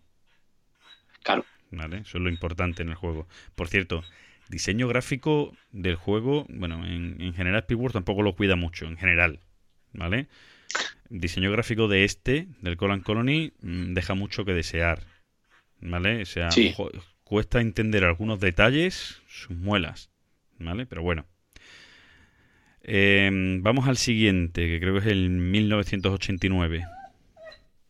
Ese mismo que lo sacaron a la vez también GMT y Spielberg. Sí, ya llegaron a ese, a ese acuerdo. Y ya, pues, algunos juegos de GMT pues llegan a- en alemán gracias a Spielberg. Y este se puede decir que es el hijo de Twilight Struggle. Yo este no lo he jugado, ¿vale? Es, es, es uno de los que hemos tenido varias veces ahí como a punto. Eh, había alguna cosa que en teoría, voy a poner comillas, arreglaba del Twilight. Estas palabras no son mías, ¿vale? Eh, el tema de los golpes de estado y eh, el Twilight se tiraban los dados para el golpe de estado y para había otra que no me acuerdo no me sale el nombre Eh, ah, Francisco, mm, no me acuerdo. para poner influencia. ¿Vale? Entonces, eh, yo he escuchado gente que se ha quejado como que ese azar, digamos, que igual le molestaba un poco. ¿Vale? Este, en teoría, yo leí las reglas y acabé descartándolo, porque dije, vale, esa parte la puedo arreglar, pero hay otras cosas que me juego de Twilight. ¿Vale? Directamente. Entonces, no puedo profundizar más, porque digo, en su día es, es en, la, en la época de Polonia, ¿vale? Lech Walesa, si mal no recuerdo. Solidaridad. Y, y vamos, es un Twilight Struggle continuación con algún, pe- algún pequeño retoque. Yo es lo que puedo decir al respecto. Bueno, eh, eh, es cierto que yo sí tengo compañeros de la asociación y tal que lo han probado y, y me dicen que al final merece la pena seguir jugando al Twilight Struggle si vas a jugar a dos. O sea, a dos. Claro. Bueno, este también es para dos, pero es decir que para un juego para dos Sí. prefieren el Twilight Struggle posiblemente porque la historia es más conocida y la tensión pues un poco o la recreación histórica te, se te hace mejor en, en ese juego que, que en este. Pues venga, voy a decir otro, voy a decir otro sacrilegio, ya que estamos, ¿vale? Dale. A mí el Twilight Struggle da pereza. Bueno, te entiendo. Entiendo que te pueda dar pereza. A ver, es un, es un juego eh, denso de por sí, eh, que si no lo juegas mucho, que no lo conoces mucho, y depende con quién lo juegue, que si tú no te conoces las cartas y él sí, vas de culo, y bueno, puedo entender que te dé pereza, no es, no es nada raro en este caso. ¿Vale? Bueno, seguimos en el año 2013 y sacan un juego que yo creo que este tampoco es suyo propio, ¿no? Napoleón, Este este es de Exa, sí. eso sí. Otra, digamos, otra editorial de, de Wargames. Napoleón Against Europe. Y ahí, así, aquí sí que no puedo decir nada. No, yo tampoco. Sé que alguna vez lo he mirado, pero de Napoleón eso tengo alguno y hay algún otro que me llama más la atención. Entonces aquí sí que no puedo decir nada. Te, pregunto, ¿vale? Ya empezamos a hacer la- las típicos, ha- haciendo ya el análisis de los juegos que llevamos, que llevamos hablando y demás. Eh, no es raro que, que este hombre, ¿cómo se llama el, el director de, de Spielberg? Uli, Uli Plenema. Vale. No es raro que Uli implemente sus juegos eh, en Basal cuando se ve que es tan fanático de los Wargames. Exacto, Porque sí. cuando ellos publican... Eh, cuando ellos MT. cuando ellos publican juegos, sus juegos no son wargames, se alejan mucho. Los juegos propios que ellos diseñan propiamente, ¿no? Que desarrollan propiamente. Los acuerdos que tiene. Exacto, con los acuerdos. Quiere decir, se ve que Uli es jugador de wargames, que habrá usado Basal muchas veces y ha querido recrear eso en los juegos que yo, que su editorial diseña. Creo, ¿eh? Eh, bueno, que podemos decir, ¿vale? Que Uli ha puesto no hace demasiado tiempo en Twitter que o han llegado al acuerdo o lo van a sacar un 18XX. Mira. Otra cosa que a nosotros nos llama la atención. Vamos, entre unas cosas y otras, pues ahora, no sé si será o una reedición de algo que tenga, de algún 18XX o alguno nuevo que quieran sacar. Bueno, A ver, a ver con qué nos Porque nos sorprende. sorprende. Bueno, eh, ahora venía el Colan Colony, que ya hemos hablado de él, ¿vale? Así que vamos a pasar Sí. al siguiente, que creo que será el mismo año que el Colan Colony, que es el Colia- Colonialism. Colonialism. Y este, déjame mirar, eh, este lo jugué hace muchísimo tiempo, ¿eh? Este lo sacaba alguien ahora. Pa, pa, pa, pa, Replemented by. Pero déjame ver aquí quién lo reimplementa, pero bueno. A ver, es un juego sobre la esclavitud y bueno, tiene tiene también ¿no? su parte de esclavitud. Sé que fuera un juego que estaba bien, tenía un tema de mayorías eh, bastante curioso, eh, me parecía entretenido, pero no me llamó demasiado la atención y por eso acabó saliendo de, de la colección, Yo ¿vale? Pero bueno, sí, sí es un juego que merece la pena yo creo, el- probar. lo redita el Compass Game. ¿Vale? Ahora aquí en 2019, Vale. con, además con una expansión o algo por el estilo, no lo sé. Sí, algo, algo hay. De, la expansión sí que no tengo ni idea. Sé que el Colonialism, ya digo, lo jugué hace muchísimo tiempo, ¿vale? Por... Entonces, eh, no recuerdo, o sea, sé que me gustó, pero con el tiempo fue como bajando, ¿no? El- las ganas de como de repetir, hasta que llegó el momento que me daba, me dio, me daba pereza sacarlo. Entonces, venta. Pero sí que me dices de jugarlo, yo creo que lo volveré a jugar tranquilamente. Sobre todo si me lo explicas, ¿vale? Que a mí la pereza era Leerte tener las reglas. repasarme las reglas después de tanto tiempo. Bueno. Eh. Pasamos al juego Agora. De, de la gola te puedo decir el rating, ¿vale? Poco más. Vale, vale. Sí, aquí se ve. Es un juego que ha estado saldado ha estado saldado en bastantes sitios. Sí, con la puntuación Vale. que tiene, además se ve que no ha tenido que gustar mucho. Sí, de hecho, es que, a ver, es- el tema de Spielberg. Yo, igual que Splotter, ¿vale? Sale un juego y es un toma mi dinero. De Spielberg hay que mirar un poco más, ¿vale? Suelen tener bastantes éxitos, pero es que de vez en cuando, no lo digo en concreto por este, que parece que, que es una, una cagada, pero de vez en cuando tienen alguna cagada. Entonces ahí hay esa diferencia. Todavía, todavía con este juego, en cuanto al diseño gráfico, siguen estando un poco ahí, que no, que no mejora mucho. Pero el siguiente Sí. juego, ¿vale? Nos vamos al juego La Granja, ¿vale? Ya aquí la cosa cambia. Sí. Y este, bueno, este yo creo que creo que lo hemos jugado los dos, ¿verdad? Sí, sí, además yo lo tengo en mi colección. Yo es que lo, lo, lo he vendido hace poco. No, yo sí lo, lo sigo teniendo. La verdad es que me, me parece, me parece distinto y atractivo como para mantenerlo en ludoteca. Hombre, distinto, distinto cuando el autor te reconoce que se ha basado en otros tres juegos. Sí, pero ah, cuando digo distinto, me, me da, en partida me da una cosa distinta a otros juegos. Sí, tú en el juego, Sí, tú en el juego, sí. lógicamente, en el juego ves un poco del, lo diría Francisco, El del, eh, del, por ejemplo. del Stefan Feld, ¿cómo se llama? Del Borgoña, ves un poco del Borgoña, ves un poco de cosas por el estilo, ¿vale?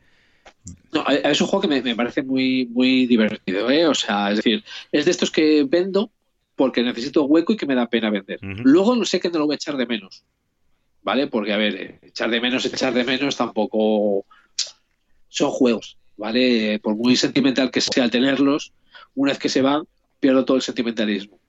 Bueno, Y sí que este lo- te lo juego encantado. Y en solitario va muy bien, ¿vale? Eso también te lo digo. No sé si lo has probado. Solitario no, no, lo, no lo he probado. La verdad es que pr- pruebo muy pocos juegos en solitario, la verdad. Y tengo muchos en mi colección que puedo jugar en solitario, pero no, no, no me atrae normalmente. Em, en este juego, para mi gusto, ¿eh? Eh, Spielberg tiene un antes y un después en producción. Ya no solo por diseño gráfico, como decía, sino en producción en sí. O sea, este juego ya tiene una producción muy cuidada. El troquel que tiene Sí. los tableros de jugador para poner las cartas y demás con los distintos gestos, las propias cartas tienen un poco más de diseño, el tablero central. Yo creo que aquí ya se ve un cambio en esa mentalidad. Vamos, bueno, muy- tiene además, eso sí, tiene una de las mecánicas que a mí me gustan muchísimo en los juegos. Y es de las cartas con multitud de usos. Sí, además muy bien implementado aquí, ¿vale? El, el hecho, Sí, el hecho de que las cartas tengan distintos huecos, eh, al revés que en otros juegos que tú tienes que girar las cartas y tal para que sean cosas distintas, sino que donde tú lo metas en el tablero, dejas una parte a la vista que es la importante, es lo llamativo. Sí. Tengo, tengo curiosidad por probar el, el no siesta. El, el no si esta es el de dados o es la expansión, sí. Sí. El de dados, ¿no? El de dados, el de dados. Vale, vale, no, no lo he probado tampoco. No lo he probado. No, no sé. No, no, yo tampoco, ese tengo, tengo ganas. Este, si te soy sincero, si seguimos hablando, todavía me pongo a buscar para comprarlo. para que vuelva a casa. Sí, bueno, yo- vamos, mere- merece la pena. Además, eh, está editado Sí. en español, ¿vale? Que siempre. Y las reglas en español sí son unas reglas más cuidadas que las- supongo que las propias de, de Spielberg. No lo sé, tampoco he leído las reglas de Spielberg en alemán, ¿vale? Pero aquí en español, No, y en alemán tampoco. aquí en español lo publicó Ludo Sentinel, que es una editorial que ya no existe. Pero su catálogo ha quedado en manos de Do It Games. Eso, eso es que me parecía. ¿Vale? Entonces, el juego creo que sigue estando a la venta en español. Y si no, no sé si Do It Games se, se pondrá a ponerlo a la venta. Pero vamos, la verdad es que merece un juego que merece la pena conocer. ¿Vale? Sí. Y sí, sí tiene un poco de dependencia del idioma porque las cartas tienen texto. Un poquito ahí importante. Y vamos al siguiente. Hablamos de. Alt-Right. Bueno, ya hablamos de, de uno de los grandes éxitos de Spielberg. Aquí, Que además de ser un éxito de Spielberg, llega en breve en español. yo, yo tengo el que, el que hizo Capstone. Cuando, pues, cuando me enteré de que iba el juego, es, es de 2014, ¿vale? Eh, leí un poco de qué iba, fue un, tengo que hacerme con él. Fue cuando sacaba Capstone la edición, déjame mirar cuándo es la de Capstone.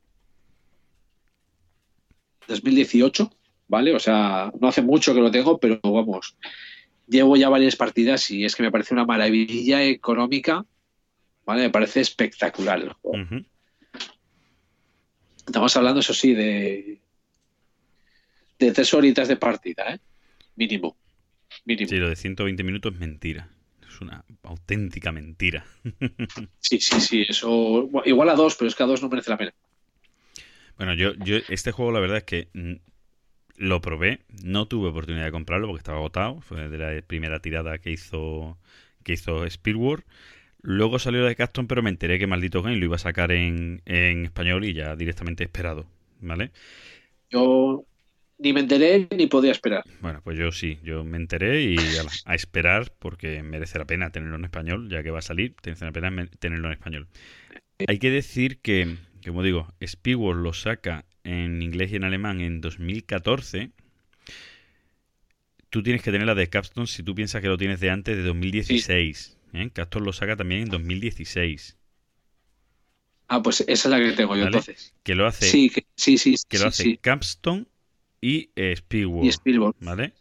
Sí, yo tengo esa. Eso es, eso es. Luego, en 2018, que es cuando vuelve a editarlo Capstone, que es cuando yo ya no entro, que yo quería conseguirlo y yo ya no entro, y ya estoy esperando la edición de Maldito Games, que esperemos que tiene que salir en breve, por lo que me dijeron. Saldría, pues creo que a lo mejor llega el mes de junio, y deseando, ten- Sé que algo de retraso tenía, pero. deseando tenerlo. ¿Vale? Que, que, señores de Maldito Games, si queréis hacer una promoción como la de Wispan, yo no es que esté ni a favor ni en contra de ese tipo de promociones, ¿vale? Y cada uno que, que haga lo que quiera. Como editorial creo que hacéis bien y los medios son los que tienen que dejar claro, porque hemos hablado muchas veces, que es lo que están haciendo es más promoción que otra historia, tal, no sé cuánto.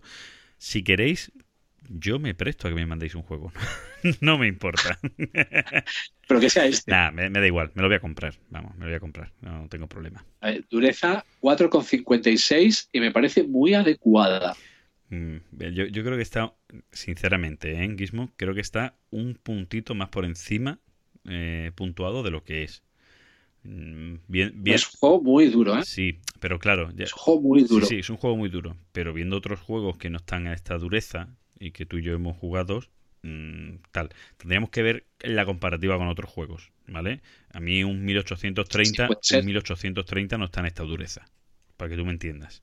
Eh, no, tiene menos. El 30 no.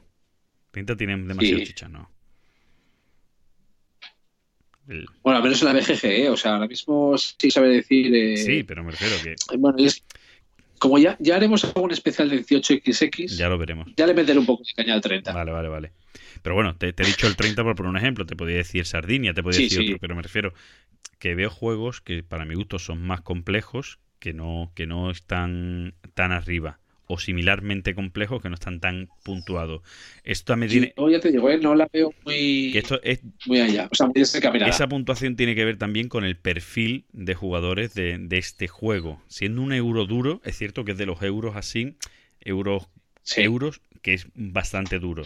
Pero luego lo comparas con otros juegos de corte, a lo mejor no tan euros, pero que también son euros al fin y al cabo, los 18XX son euros, y está similar.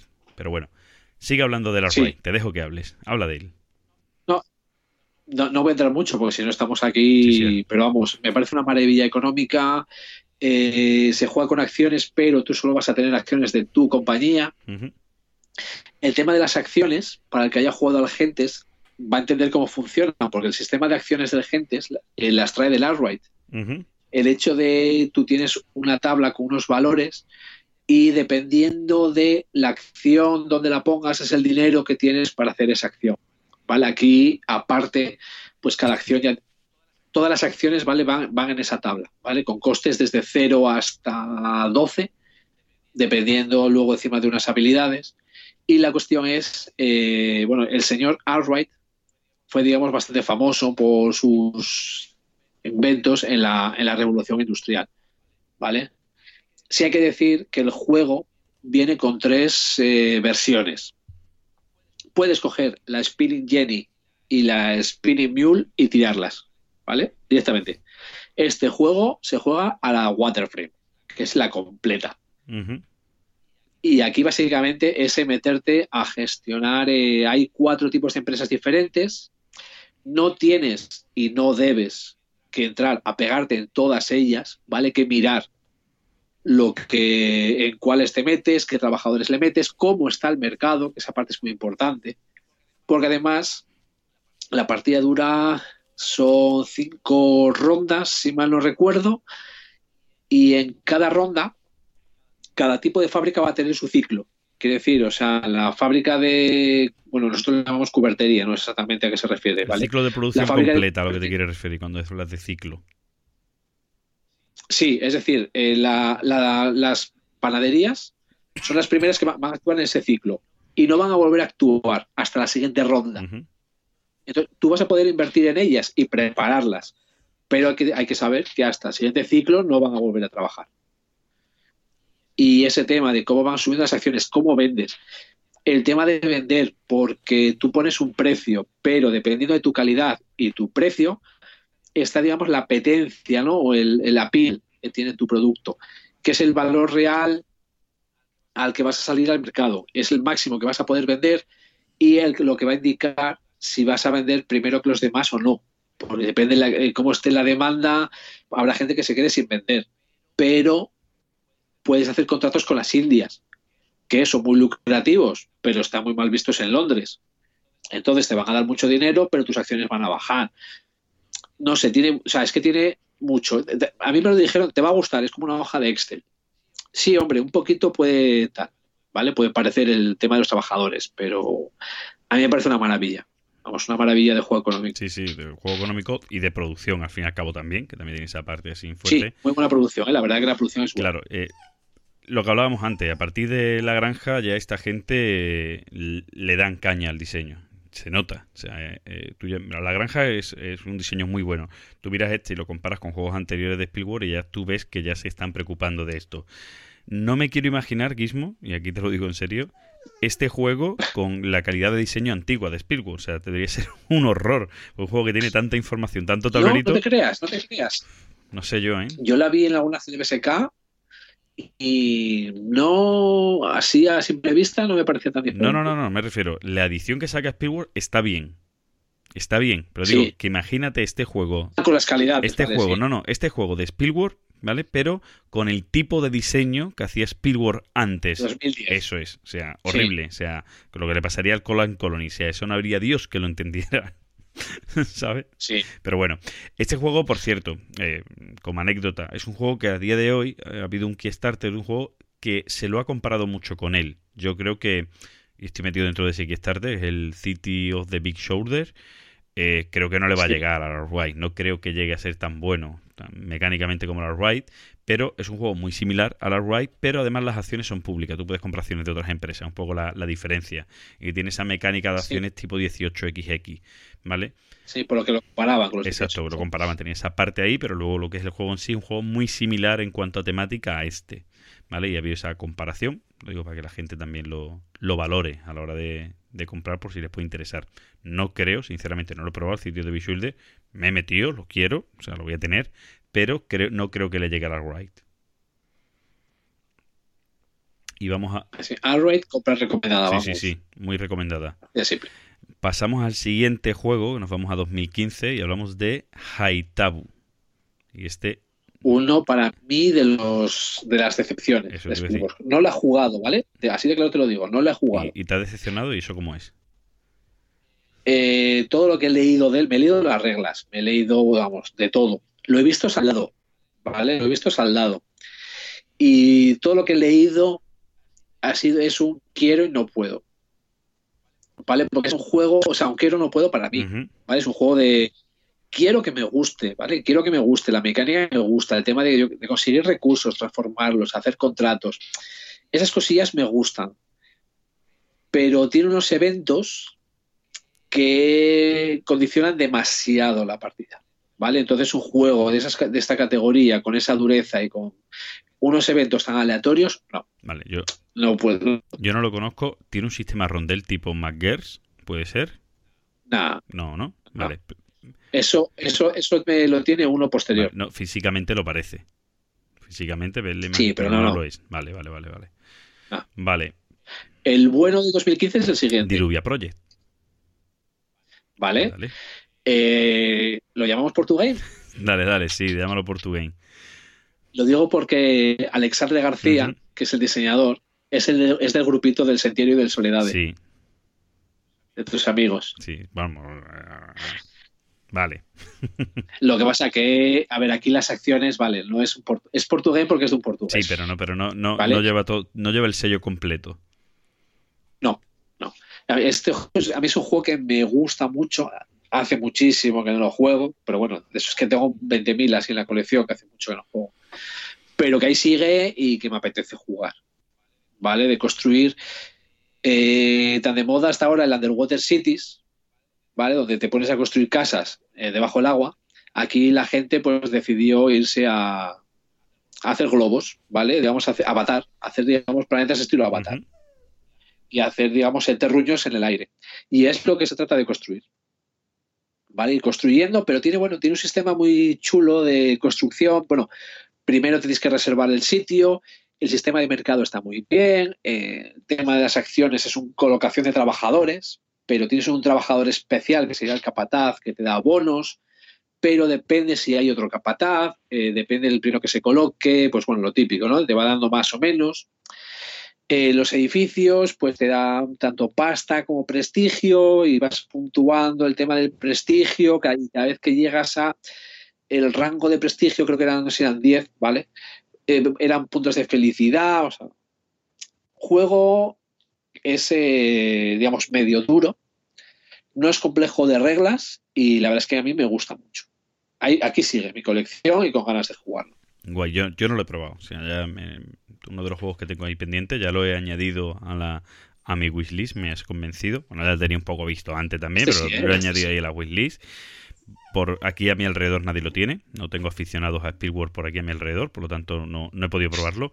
Ya lo probaré en alguna jornada o algo en la que coincida contigo con alguien que se lo pueda llevar.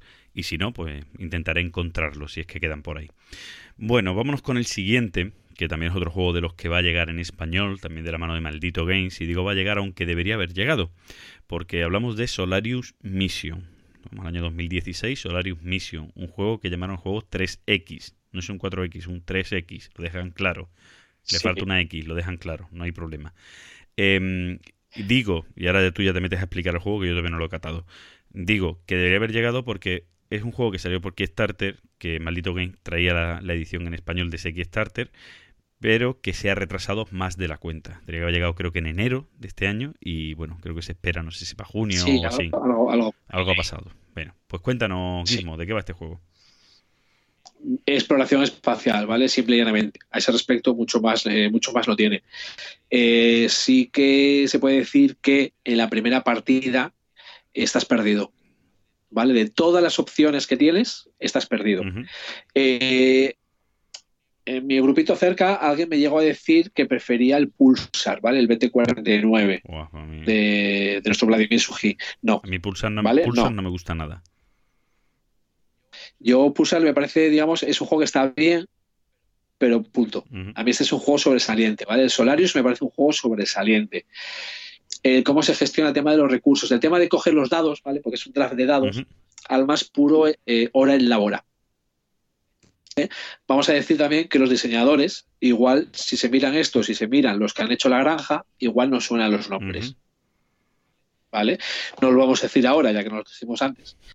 La, la mecánica de, los dados, ¿vale? Que es un track igual que en el Labora, ¿vale? Es una ruleta donde ahí están los dados con unos valores, se van modificando, digamos, según lo que cojas, eh, te va a dar más bonos o menos bonos y luego la rueda va girando, ¿vale? Para, digamos, que se vayan incluso juntando y esas cosas. Y es que se, mm, tiene mucho, ¿vale? Tiene mucho y es de estos que te dan la sensación de que no, no te da tiempo a hacer las cosas, que a mí eso me gusta, ¿vale? Ese agobio de, no puedo hacerlo todo. Y luego, por otro lado, tiene la ensalada de puntos si te pones, aunque todas están relacionadas, ¿vale? O sea, digamos, cuanto más relaciones todas, mejor te va a ir. No, digamos, por cegarte en una vas a sacar más. A mí es un juego que me gusta muchísimo. Las reglas son infernales de entender, aunque no son complicadas. Bueno, yo este, Y sí, en la primera partida ya digo, ¿eh? vas a andar súper perdido. yo este, este lo probaré. Este sí es de los que van a llegar a mi asociación, a alguno de mis compañeros socios con- de mi grupo de juego. Así que este sí lo probaré. es más, si puedo, tiraré de influencia para conseguir una copia de Kickstarter a posterior. Pero bueno, lo intentaré. Lo intentaré. Además, me las vendió también, habrá que intentarlo. Bueno, un 8,5 le tengo dado. Ese, ese supongo que, sé, que fue el juego bueno de ese año, ¿no? Porque el otro juego de ese año Sí. fue el Solar Fight The Reformation.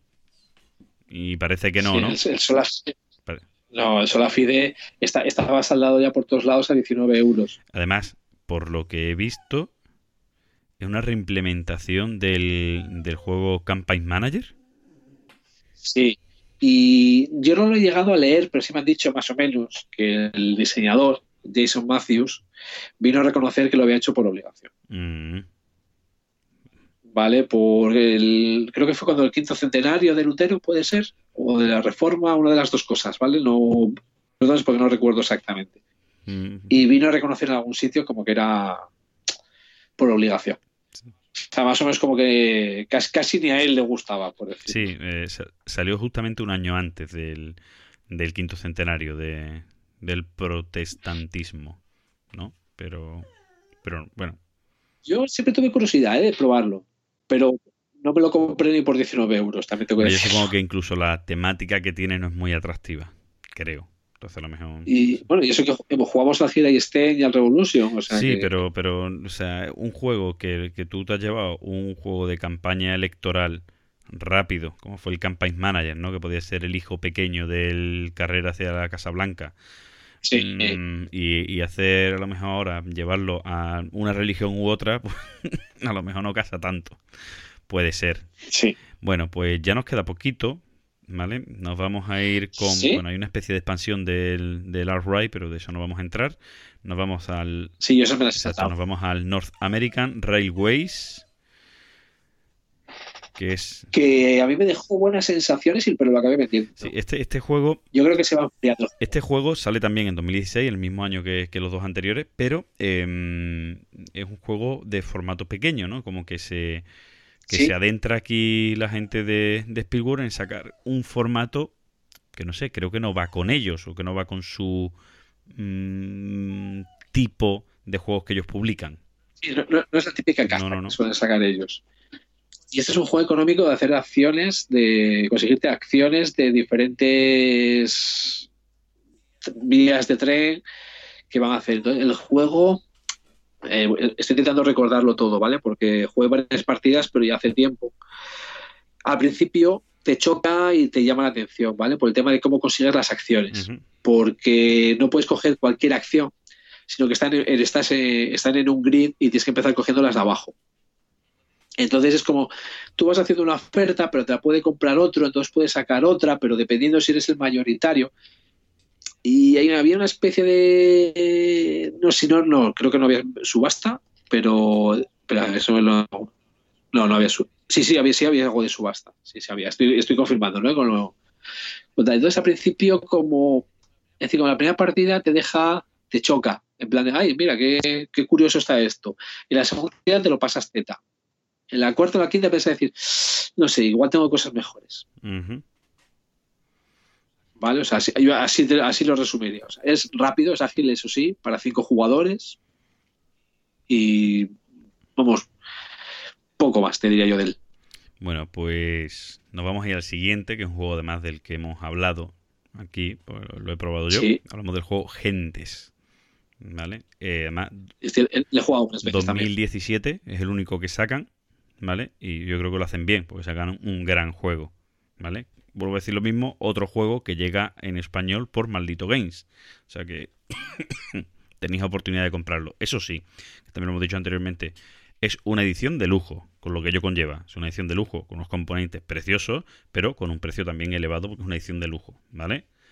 Eh, este juego, bueno, ya hemos hecho reseña de él anteriormente, no vamos a entrar a hablar mucho más de él. Un juego supuestamente de civilizaciones, con una mecánica muy buena, como tú bien antes también comentabas, que, que, mm, que Arkwright tiene una cosa Y las similar. me gusta Exacto, mucho. que Arkwright tiene algo similar, que en este caso es la selección de acciones te hacen gastar tiempo. Aparte de dinero, te hacen gastar un tiempo en un track que tú tienes para poner acciones y las fichas de tiempo y, y eso es fantástico. Fantástico cómo funciona.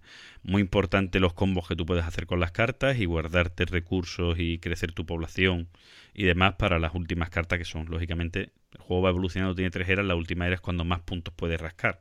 Tipo bola de nivel los puntos. Por lo tanto, Sí. tienes que prepararte bien para esas cartas. Y poco más que decir de este, de este juego que no hayamos dicho nada. Nos vamos a ir a otro juego que sé que tú te quieres parar a hablar de él. Es un juego controvertido. Y de hecho, Sí. bueno, tengo reseña en el blog. eh, esa reseña la colgué en la BGG y el propio autor la tradujo al inglés con Google Translator, ¿vale? Tampoco vamos aquí a. Y es un juego eso, controvertido, es The Sense of Time. Sí, eh, controvertido porque Vale. es del otro, os- hablando claro, aunque a ti te gusta, es de los juegos que ha fallado. Así que a Spielberg le ha fallado. Para la gente sí. Eso es. Sí, a Spielberg le ha fallado. Y ahora tú ya, que a Pero ti en te este gusta. caso, a mí me gusta mucho. No es, es un juego de civilizaciones, pero no es el típico juego de civilizaciones. ¿Vale? Aquí lo que buscamos es dejar nuestra huella en la civilización. Nos da igual lo que pase por el medio. ¿vale? Lo que nos importa es la huella.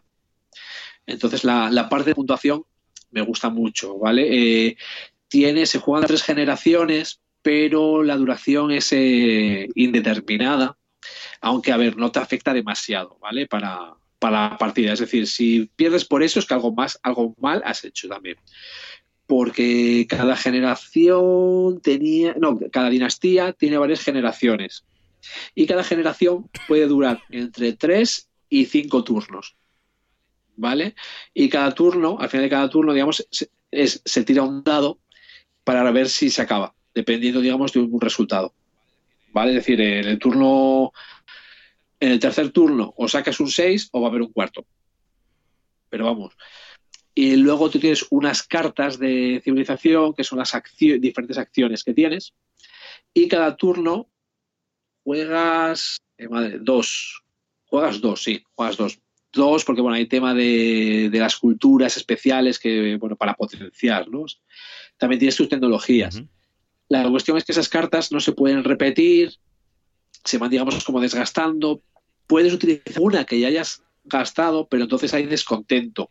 Ese descontento eh, a la vez te va a implicar costes para cosas que quieras hacer. Luego otra parte importante, las, las provincias tienen un tope de población, pero ese tope de población eh, se puede sobrepasar, aunque no sea tuya. Es decir, tú puedes invadir la provincia de otro jugador y no pegarle directamente. ¿Vale? Lo que pasa es que se empieza a generar descontento porque ahí hay demasiada gente. Y claro, y, y poco- pocos pegar. recursos para alimentar a esa gente, Claro. todo lo que eso conlleva. Eso es un poco de las cosas que a la gente le parece raro, ¿no? El concepto de que tú te metas, ocupes la provincia de otro y no haya una pelea, un algo en un juego de civilizaciones. Luego el tema de la puntuación, ¿vale? Hay tres, cate- hay tres categorías, cada categoría tiene formas de puntuar, pero para puntuar son unas cartas, es unas cartas de crónica que tú tienes en la mano. Si no juegas esas cartas, como una de tus dos cartas que vas jugando cada vez, no vas a puntuar directamente. ¿Y qué sucede? Todos los jugadores tienen las mismas cartas y cada carta te sirve para puntuar en las seis diferentes categorías. Pero tú cuando la juegas decides en qué categoría vas a puntuar. ¿Vale? Entonces, pongamos que voy a, a puntuar en, en edificios, ¿vale? Una de las categorías civiles. Entonces yo digo, voy a tener 10 puntos de estructura. Entonces, esa carta de 10 puntos de estructura la pongo boca abajo, ¿vale? Los demás no saben, saben que voy a puntuar ahí, pero no saben cuánto. Y la pongo ahí. Luego quiero puntuar en militar. Y quiero, pues, controlar, yo qué sé, cinco provincias, ¿vale? Porque pues, lo, lo más que voy a conseguir son cinco provincias. Coño, esa carta es la que me pedía 10 de estructura. Ya no la puedo puntuar. Tengo que o arriesgar para ir a más o arriesgar para ir a menos. O sea, bueno, no arriesgar e ir a menos. ¿Vale? Esa parte también está muy bien. Acabas haciendo ahí un puzzle en plan de, a ver, esta estructura la puntúo aquí, que me va, me va a dar más. Esta otra voy aquí, esta otra, vaya, me viene el otro, me invade, me pega, me quita la provincia, a tomar por saco esta puntuación, ya no puedo usar. Y es que en la primera, par- eh, la primera partida se anda un poco perdido, sobre todo por ese tema. ¿Y qué sucede? Se va a puntuar en cada dinastía, ¿vale? Son tres dinastías. ¿Qué sucede? En la primera dinastía acabas entre 6 y 10 puntos. La partida, pues igual acabas con 80, ¿no? Pero es como, ay, si no he hecho nada. Es decir, no está pasando nada. Es que no tienes que hacer tu civilización en plan de, oh, mira cuántos territorios tengo. No, no, no. Yo necesito dejar mi huella en la historia. ¿Vale? Ya sea porque conquisto, ya sea porque construyo, ya sea por lo que sea. Pero vamos, el, el tema del mapa es pasajero, por decirlo de alguna manera. Y eso yo creo que es lo que choca, que la gente se va esperando un juego típico de civilizaciones. Sí, eh, posiblemente sí. Y el- esos son los... los- Hay muchos juegos que son juegos buenos, a la gente le choca cuando eh, le has vendido una cosa que no es. Eh, yo creo que es un poco, aunque luego el juego ha sido un éxito, un poco lo que le pasó al Excite. La gente esperaba un 4X en el concepto típico de los 4X, donde la confrontación es súper importante, y en el Excite no lo es. La hay, es decir, justificas que verdaderamente están las 4X, la hay, es poca, es mínima, pero la hay, justificas que está esa X, pero no es primordial y eso a la gente le chocó y lógicamente ha tenido muchas críticas eh, por, por esa parte, aunque luego ha gustado mucho, bueno, ahí está, ¿no? Que es un puto éxito el juego. Pero eh, yo creo que al de of Style le pasa lo mismo. Cuando Spielberg vende un juego de civilizaciones, además después de un año antes haber hecho un juego tan bueno como el Gentes, le llega a este, pues a la gente le choca. ¿Vale? Y yo creo que eso Y se espera Claro, otra cosa. Yo creo que eso hace mucho. Bueno, seguimos. Este mismo año, 2018, el año pasado, eh, ese fue el único juego que Spielberg sacó propio. Porque luego sacó el Ground Floor segunda edición. ¿Vale? Fue otro de los juegos que sacó. Pero que no es un juego propio. Es un juego. de- ¿Quién era, la, quién, quién era la editorial madre de.? David Sword. Pues, Ah, eh, ay, el autor es David- David Sword. Joder, no me acuerdo. eh, Tastry Mr. El Game, ¿puede ser? No, no, no, creo que era más. Espera, que abro aquí lo. Abrimos aquí y lo vemos. Vale, pues ya está. pues- pues Vale, está. pero. Ahí está. Sí, Tasty, sí, sí, sí. Es sí. que yo sí que me TMG. sonaba, me sonaba el... Ahí está, ahí está. Ya he visto la portada y digo, sí, sí es que me sonaba, coño, que, son ellos, claro. TMG. Otro grandísimo juego económico. TMG, que por cierto, para que veamos lo que son la- las relaciones ¿no? de las editoriales. eh, TMG, que saca este juego, eh, lo licencia para que Spielberg lo saque, esa segunda edición, a la par que ellos son los que han sacado la edición de Lucifit del eh, Gentes, ¿vale? O sea que ahí empiezan lo- los jaleos entre editoriales, porque TMG hace eso. TMG Sí. está sacando juegos en Kickstarter delusificados, es decir, cogen los juegos que les parece que son buenos, pero que podían tener una edición mejor y las sacan potentes en cuanto a componentes y demás. Bueno, cuéntanos un poquito. Ground Pues- Floor, yo sé que, que, Eh, tú, que, que- que tú reniegas de la segunda edición, ¿no? Del juego. No, no, no reniego, no reniego, ¿vale? Pero es un ejemplo de eh, esta manía que hay de reeditar juegos cambiándole reglas para hacerlos más amistosos, ¿vale? Más amigables. Si tengo el Ground Floor, que para mí es una maravilla económica, que el juego es duro, ¿vale? Y que el juego castiga. O sea, que te puedes quedar fuera de la partida, es decir, puedes quedarte los turnos viendo. Pero es que es lo que ofreces, ¿para qué lo cambias? ¿Vale? Entonces, a ver, eh, el juego, acabo de mirar las durezas, ¿vale? La primera edición tiene un 3,72. Esta nueva edición tiene un 3,71. Me parece que yo esta la dejaría, a ver, sigue siendo un juego duro, ¿eh? ¿Vale? La nueva edición sigue siendo un juego duro, pero te lo bajaría a un 3,5 o un 3,60. ¿Vale? O sea, hay una diferencia porque el principal cambio que han hecho es meter una acción que te hace más fácil conseguir el dinero. ¿Vale? En este juego tienes dos tipos de moneda. Manejas tu empresa. El juego está muy bien hilado temáticamente, ¿vale? Todo lo que sucede. Todas las acciones están hiladas perfectamente. Eh, que si voy a la consultoría a conseguir información, que si luego voy a vender, pero primero produzco, luego construyo. Bueno, está todo súper hilado, ¿no? Colocación de trabajadores, ¿vale? Y se manejan dos monedas. Tú manejas el dinero y manejas la información. Cuando vas sobrado de una, vas justo de la otra. Y a la inversa. Vale, si, si, si vas sobrado de la otra, vas justo Sí, de la tienes que compensar. Eh, una de las cosas más complicadas de conseguir en la primera edición era el dinero. ¿Qué han hecho? Han metido una acción, ¿vale? Que está basada en los ciclos económicos que se van viendo, ¿vale? Porque hay cuatro ciclos económicos: eh, recesión, depresión, estable y boom. Y dependiendo de eso, sí que juegan con lo que puedes avanzar y que puedes ganar más o menos, tal. Pero aunque ganes dos de pasta, que es una miseria, ya es, te facilita el conseguir el dinero. Luego han rebajado el número de turnos de 9 a 7. Mis partidas solían durar 8, ¿vale? Porque hay una forma de, de terminar eh, por construcción. Y lo único, pues sí, realmente positivo que le veo es, y también entre comillas, eh, hay unos trabajadores que se pueden contratar, ¿vale? Porque aquí, en vez de colocación de trabajadores, tú lo que tienes es tiempo. Pero ese tiempo te lo dan los trabajadores que tú tienes. Entonces, eso los tienes que contratar. Tú como CEO te dan cuatro de tiempo, son cuatro fichas a colocar. Y cada trabajador te va, posterior te va a dar tres. ¿Vale? Te dicen, tú eres el CEO, tú le dedicas más tiempo a tu empresa. El coste de esos, eh, de esos eh, trabajadores lo han subido. ¿Vale? Yo he tenido muchas discusiones con que si estaba roto el juego, ¿vale? Porque el primero podía comprarlo bastante barato, un trabajador. Y ya demostré, digamos, muchas veces que no era relevante para ganar la partida. O sea que, a ver, no reniego de esta edición, pero me quedo con la primera edición mil veces. Solo por ese pequeño detalle, tampoco. Ya digo, esta me ha parecido bueno también. Bien, eh, me dejaba atrás, me perdonáis, me dejaba atrás, que también es del año 2018, el Captains of the Gulf. Ah, y es que lo tengo el siguiente. Sí, sí, pero que pensé que era de 2019, no sé por qué. Y no, es también de 2018, No, es decir, 18. exacto, es del mismo mismo año que este Ground Floor segunda edición y que el de Sun of Time, que había dicho antes. El único juego que Spielberg sacó propio fue este, porque el otro una edición no. El Captain of Gulf también es propio de, de, de Spielberg, no es, una, di- no es una licencia.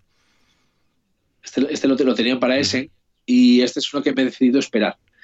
Eh, las sensaciones que me dan después de haber leído reglas y lo que he visto, ahora mismo lo, lo he un poco apartado, ¿vale? Se me ha bajado un poco como el interés por él. Y las sensaciones que me dan es de ser un buen juego, pero que no te va a ofrecer nada nuevo. ¿Vale? Tiene, digamos, como cosas prestadas de un sitio, cosas prestadas de otro. Entonces, bueno, lo tengo ahí en barbecho, mucho más no puedo decir. Si, O sea, me he decidido si esperar. te llamas Buba, a lo mejor te interesa comprártelo, pero si no, a lo mejor no, ¿no? por la gamba.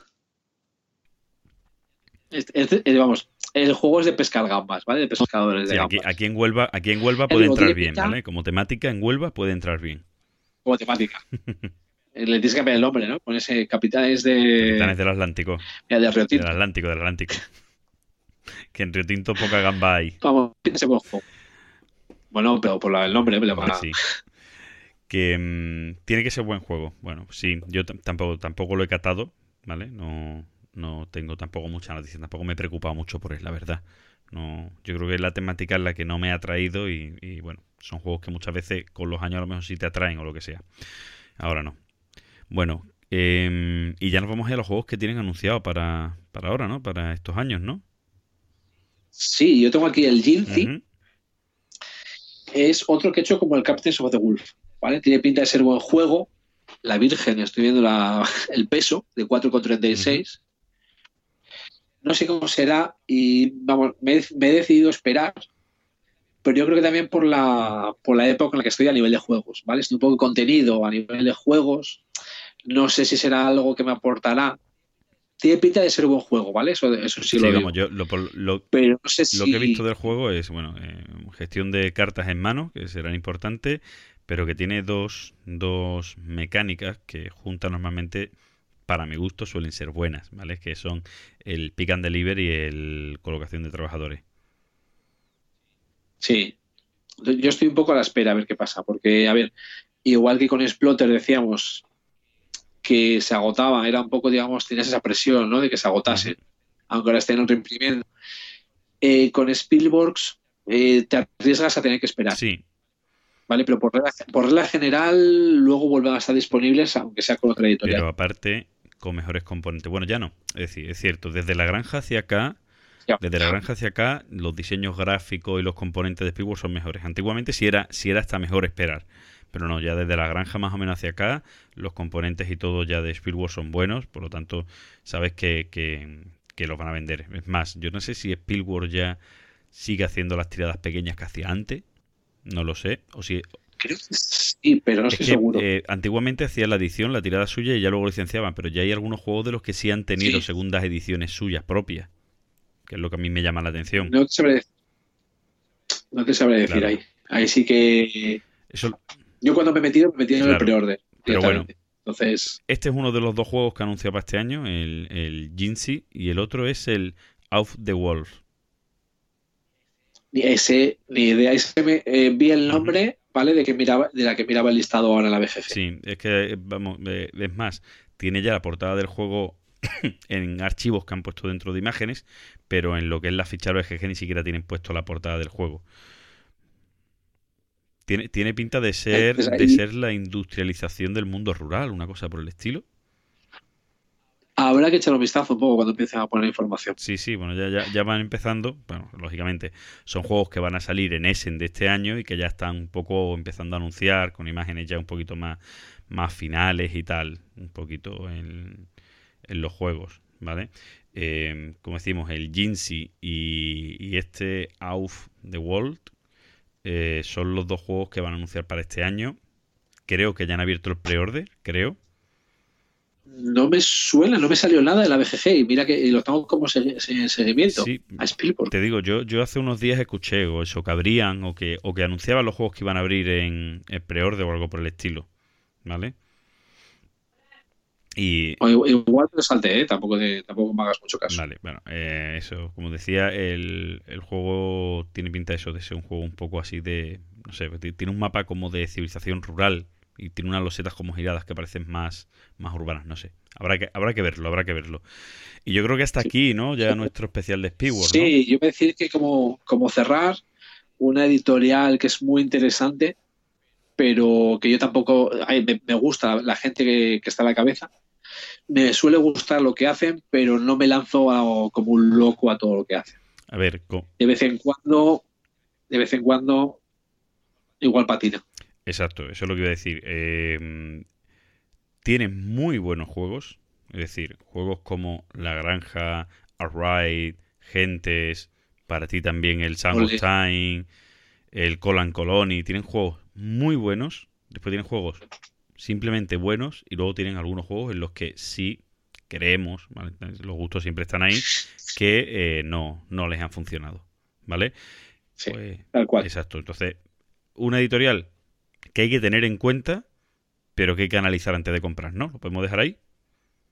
Tal cual, perfectamente. Pues, ala, pues nos vamos, perfectamente. nos vamos a nuestra última sección del programa, entonces. Vamos a hacer alguna mención. Y algún repli.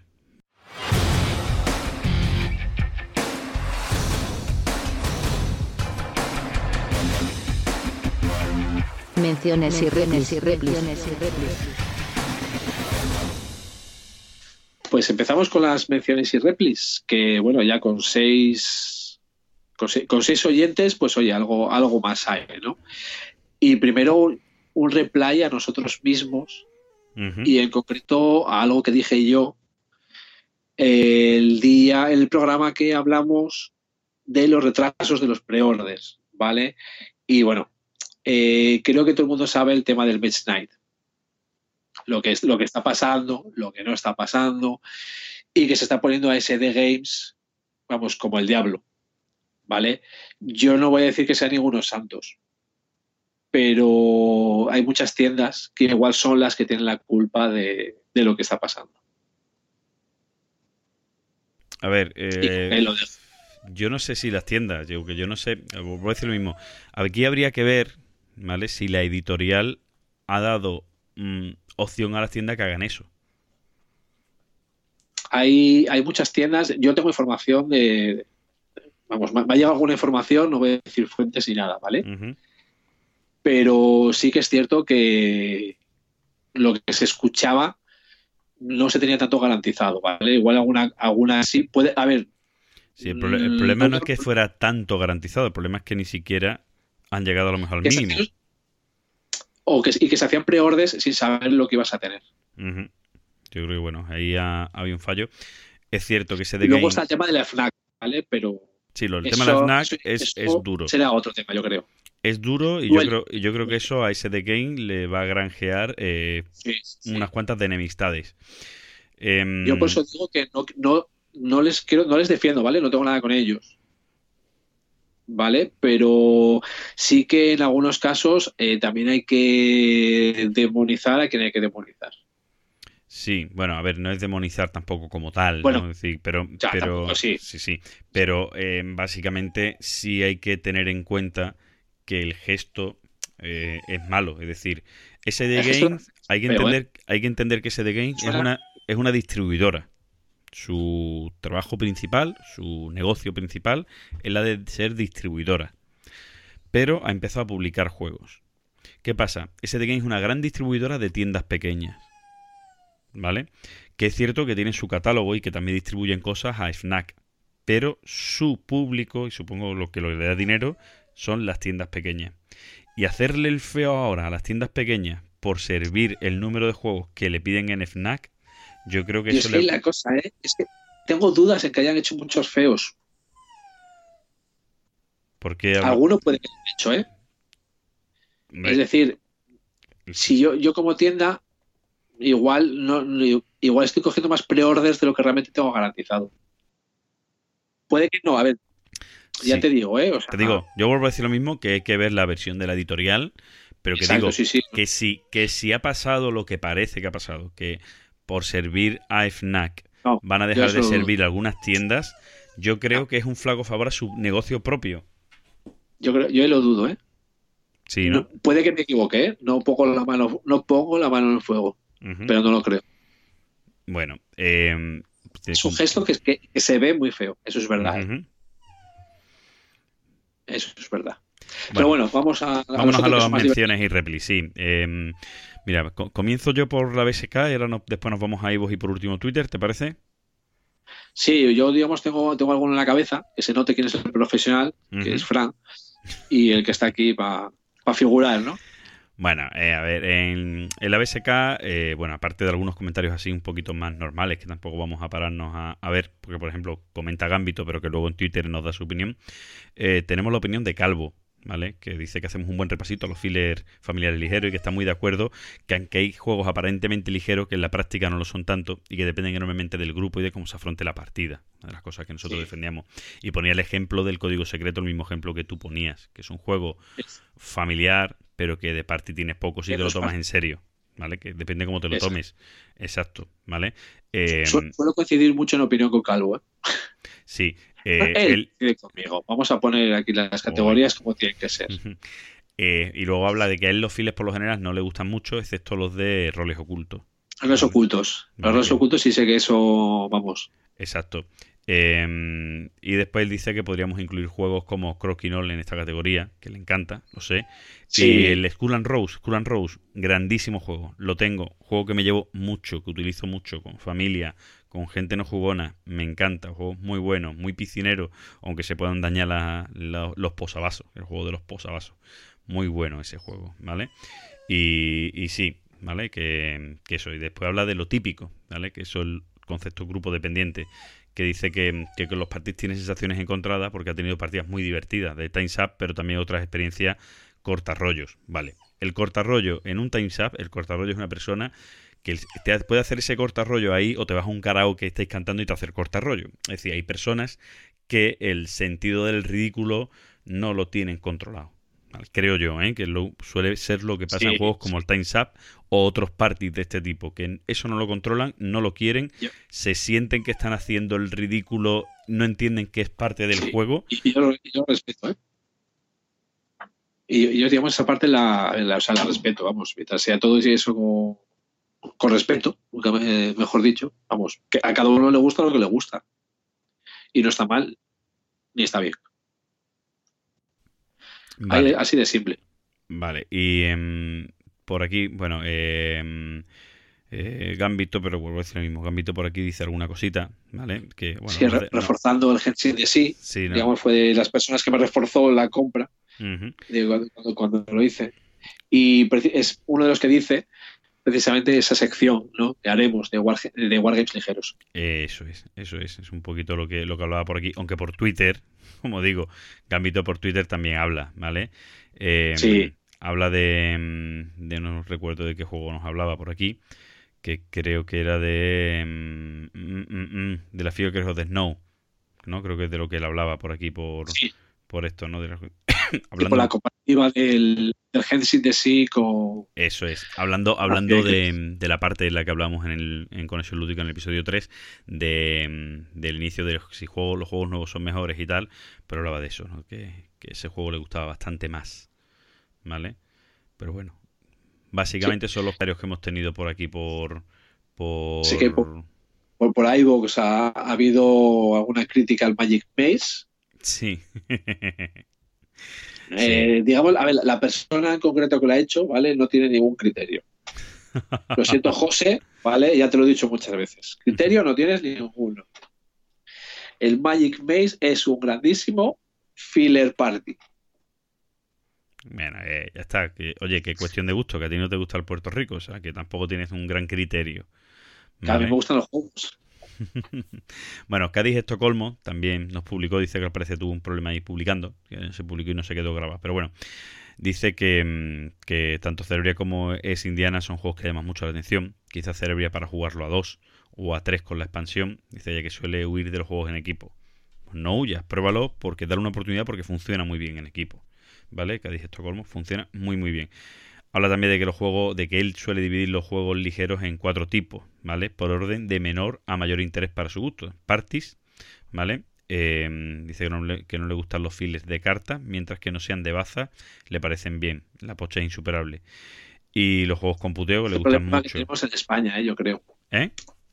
Es el problema que tenemos en España sí, claro, con, la, con los files de cartas. Eso es que también lo separa a los euros familiares, ¿vale? Que, que, eso dice que tiene otras tres subdivisiones. Bueno, si es que los juegos ligeros los dividimos de sí, muchas maneras, ¿vale? Y líneas, líneas muy delgadas. Uh -huh. Luego también nos decía por iVos Edu que le ha gustado mucho más este episodio que los anteriores. Vale, bueno, pues es también una cuestión de gusto. Si no te gusta Plotter, lógicamente el episodio 2 no te va a gustar. Toda una cuestión de gusto. Dice que. Somos, pusis. Claro, dice que meterle secciones nuevos al podcast ayuda a tener eh, mejor ritmo de programa. En lo de la duración, dice, ya no tengo nada que decir, las cosas duran lo que duran. Eso sí, dice, sois unos europusis. Un abrazo. Tengo que decir, tengo que decir que es eh, Edu es de uno de los podcasts que yo escucho casi hablen lo que hable, me gusta cómo lo hacen, ¿vale? Jugando con los abuelos. Sí, sí. Tanto él como Alex y los invitados que suelen llevar, me gusta cómo lo hacen y, y incluso juegos que yo no suelo jugar, el tema de cómo lleva la historia, ¿vale? Con los juegos me gusta mucho. Sí, yo, yo eh, confieso que tengo muchos programas de ellos por oír, ¿vale? Porque luego tengo otros programas que a lo mejor por porque soy un europussy, pues más madera me, me, llama más la atención. Pero es cierto que, que da gusto escucharlos, cómo hablan, cómo, cómo crean los programas, me parece, me parece fantástico, me, me gusta bastante. Se lo ocurran un montón yo, en edición y en todo, ¿eh? La verdad es que... Yo, yo sí creo, yo sí creo que Alex está atrapado, ¿vale? Por Edu que Alex es más eh, Europussy. Alex, en el, en el próximo programa, ¿vale? Si estás atrapado, haznos alguna señal. Guíñanos un ojo. Guíñanos un ojo. que ya lo escucharemos, escucharemos tu pestaña. Mueve las orejas. bueno, pues yo creo que llegamos hasta aquí, ¿no, Guismo? Sí, digamos, a ver, luego a nivel eso personal siempre nos han dicho algo, o sea, pero bueno, Sí, bueno, eh, es, es, esto es absurdo, vamos. Te, tenemos, sí. tenemos una, una que a mí me hace, ver, lógicamente, con, con, los episodios anteriores, el hecho dice que, que, nos extendamos más en algunas cosas. Timeline queremos dar sensaciones, no queremos hacer reseñas. Algún juego importante que esté en Timeline ya haremos algún día especial de reseñas sí. de juegos así que nos hayan llamado la atención. Los típicos especiales, los mejores juegos que hemos probado este año, los juegos que más nos llaman la atención y reseñas de juegos que le tenemos muchas ganas. El Antiquity, Boa, todo este tipo de juegos así que nos llaman muchísimo la atención, haremos reseñas Luego, fuertes. Y cuando sí, digo fuertes, porque. Algún especial, algún especial 18XX, claro. wargames ligeros. Claro, y, y, yo cuando digo reseñas fuertes es porque vamos a analizar cosas. Es sí, decir, todo. estrategias de juego también. Es decir, me, cuando a mí me gusta hacer una reseña eh, a, aprovechando este formato, pues vamos a opinar sobre todas esas cosas. Yo no, no, descarto incluso que la del Antiquity se coma todo el programa, ¿vale? De lo que podemos hablar de ese juego. Claro, claro. Habrá otros que no, pero, pero habrá programas especiales solo de un juego por este tipo de historia. Así que no, no os preocupéis que llegará que llevamos cuatro y yo quiero llegar al, al, número 100, pero poco a poco, ¿vale? Piano, piano. Exacto. Pues bueno, Guismo, un placer hablar contigo y seguramente sí. y seguramente será un placer que ganemos nuestro séptimo oyente con este programa. Ahí estamos, ahí estamos. Siete y media. Siete, siete, y media. Venga, siete y media. Muchas gracias a todos por oírnos. Nos, Venga, un abrazo. Nos escuchamos en 15 días con el siguiente programa. Ahí estamos, sin falta. Chao.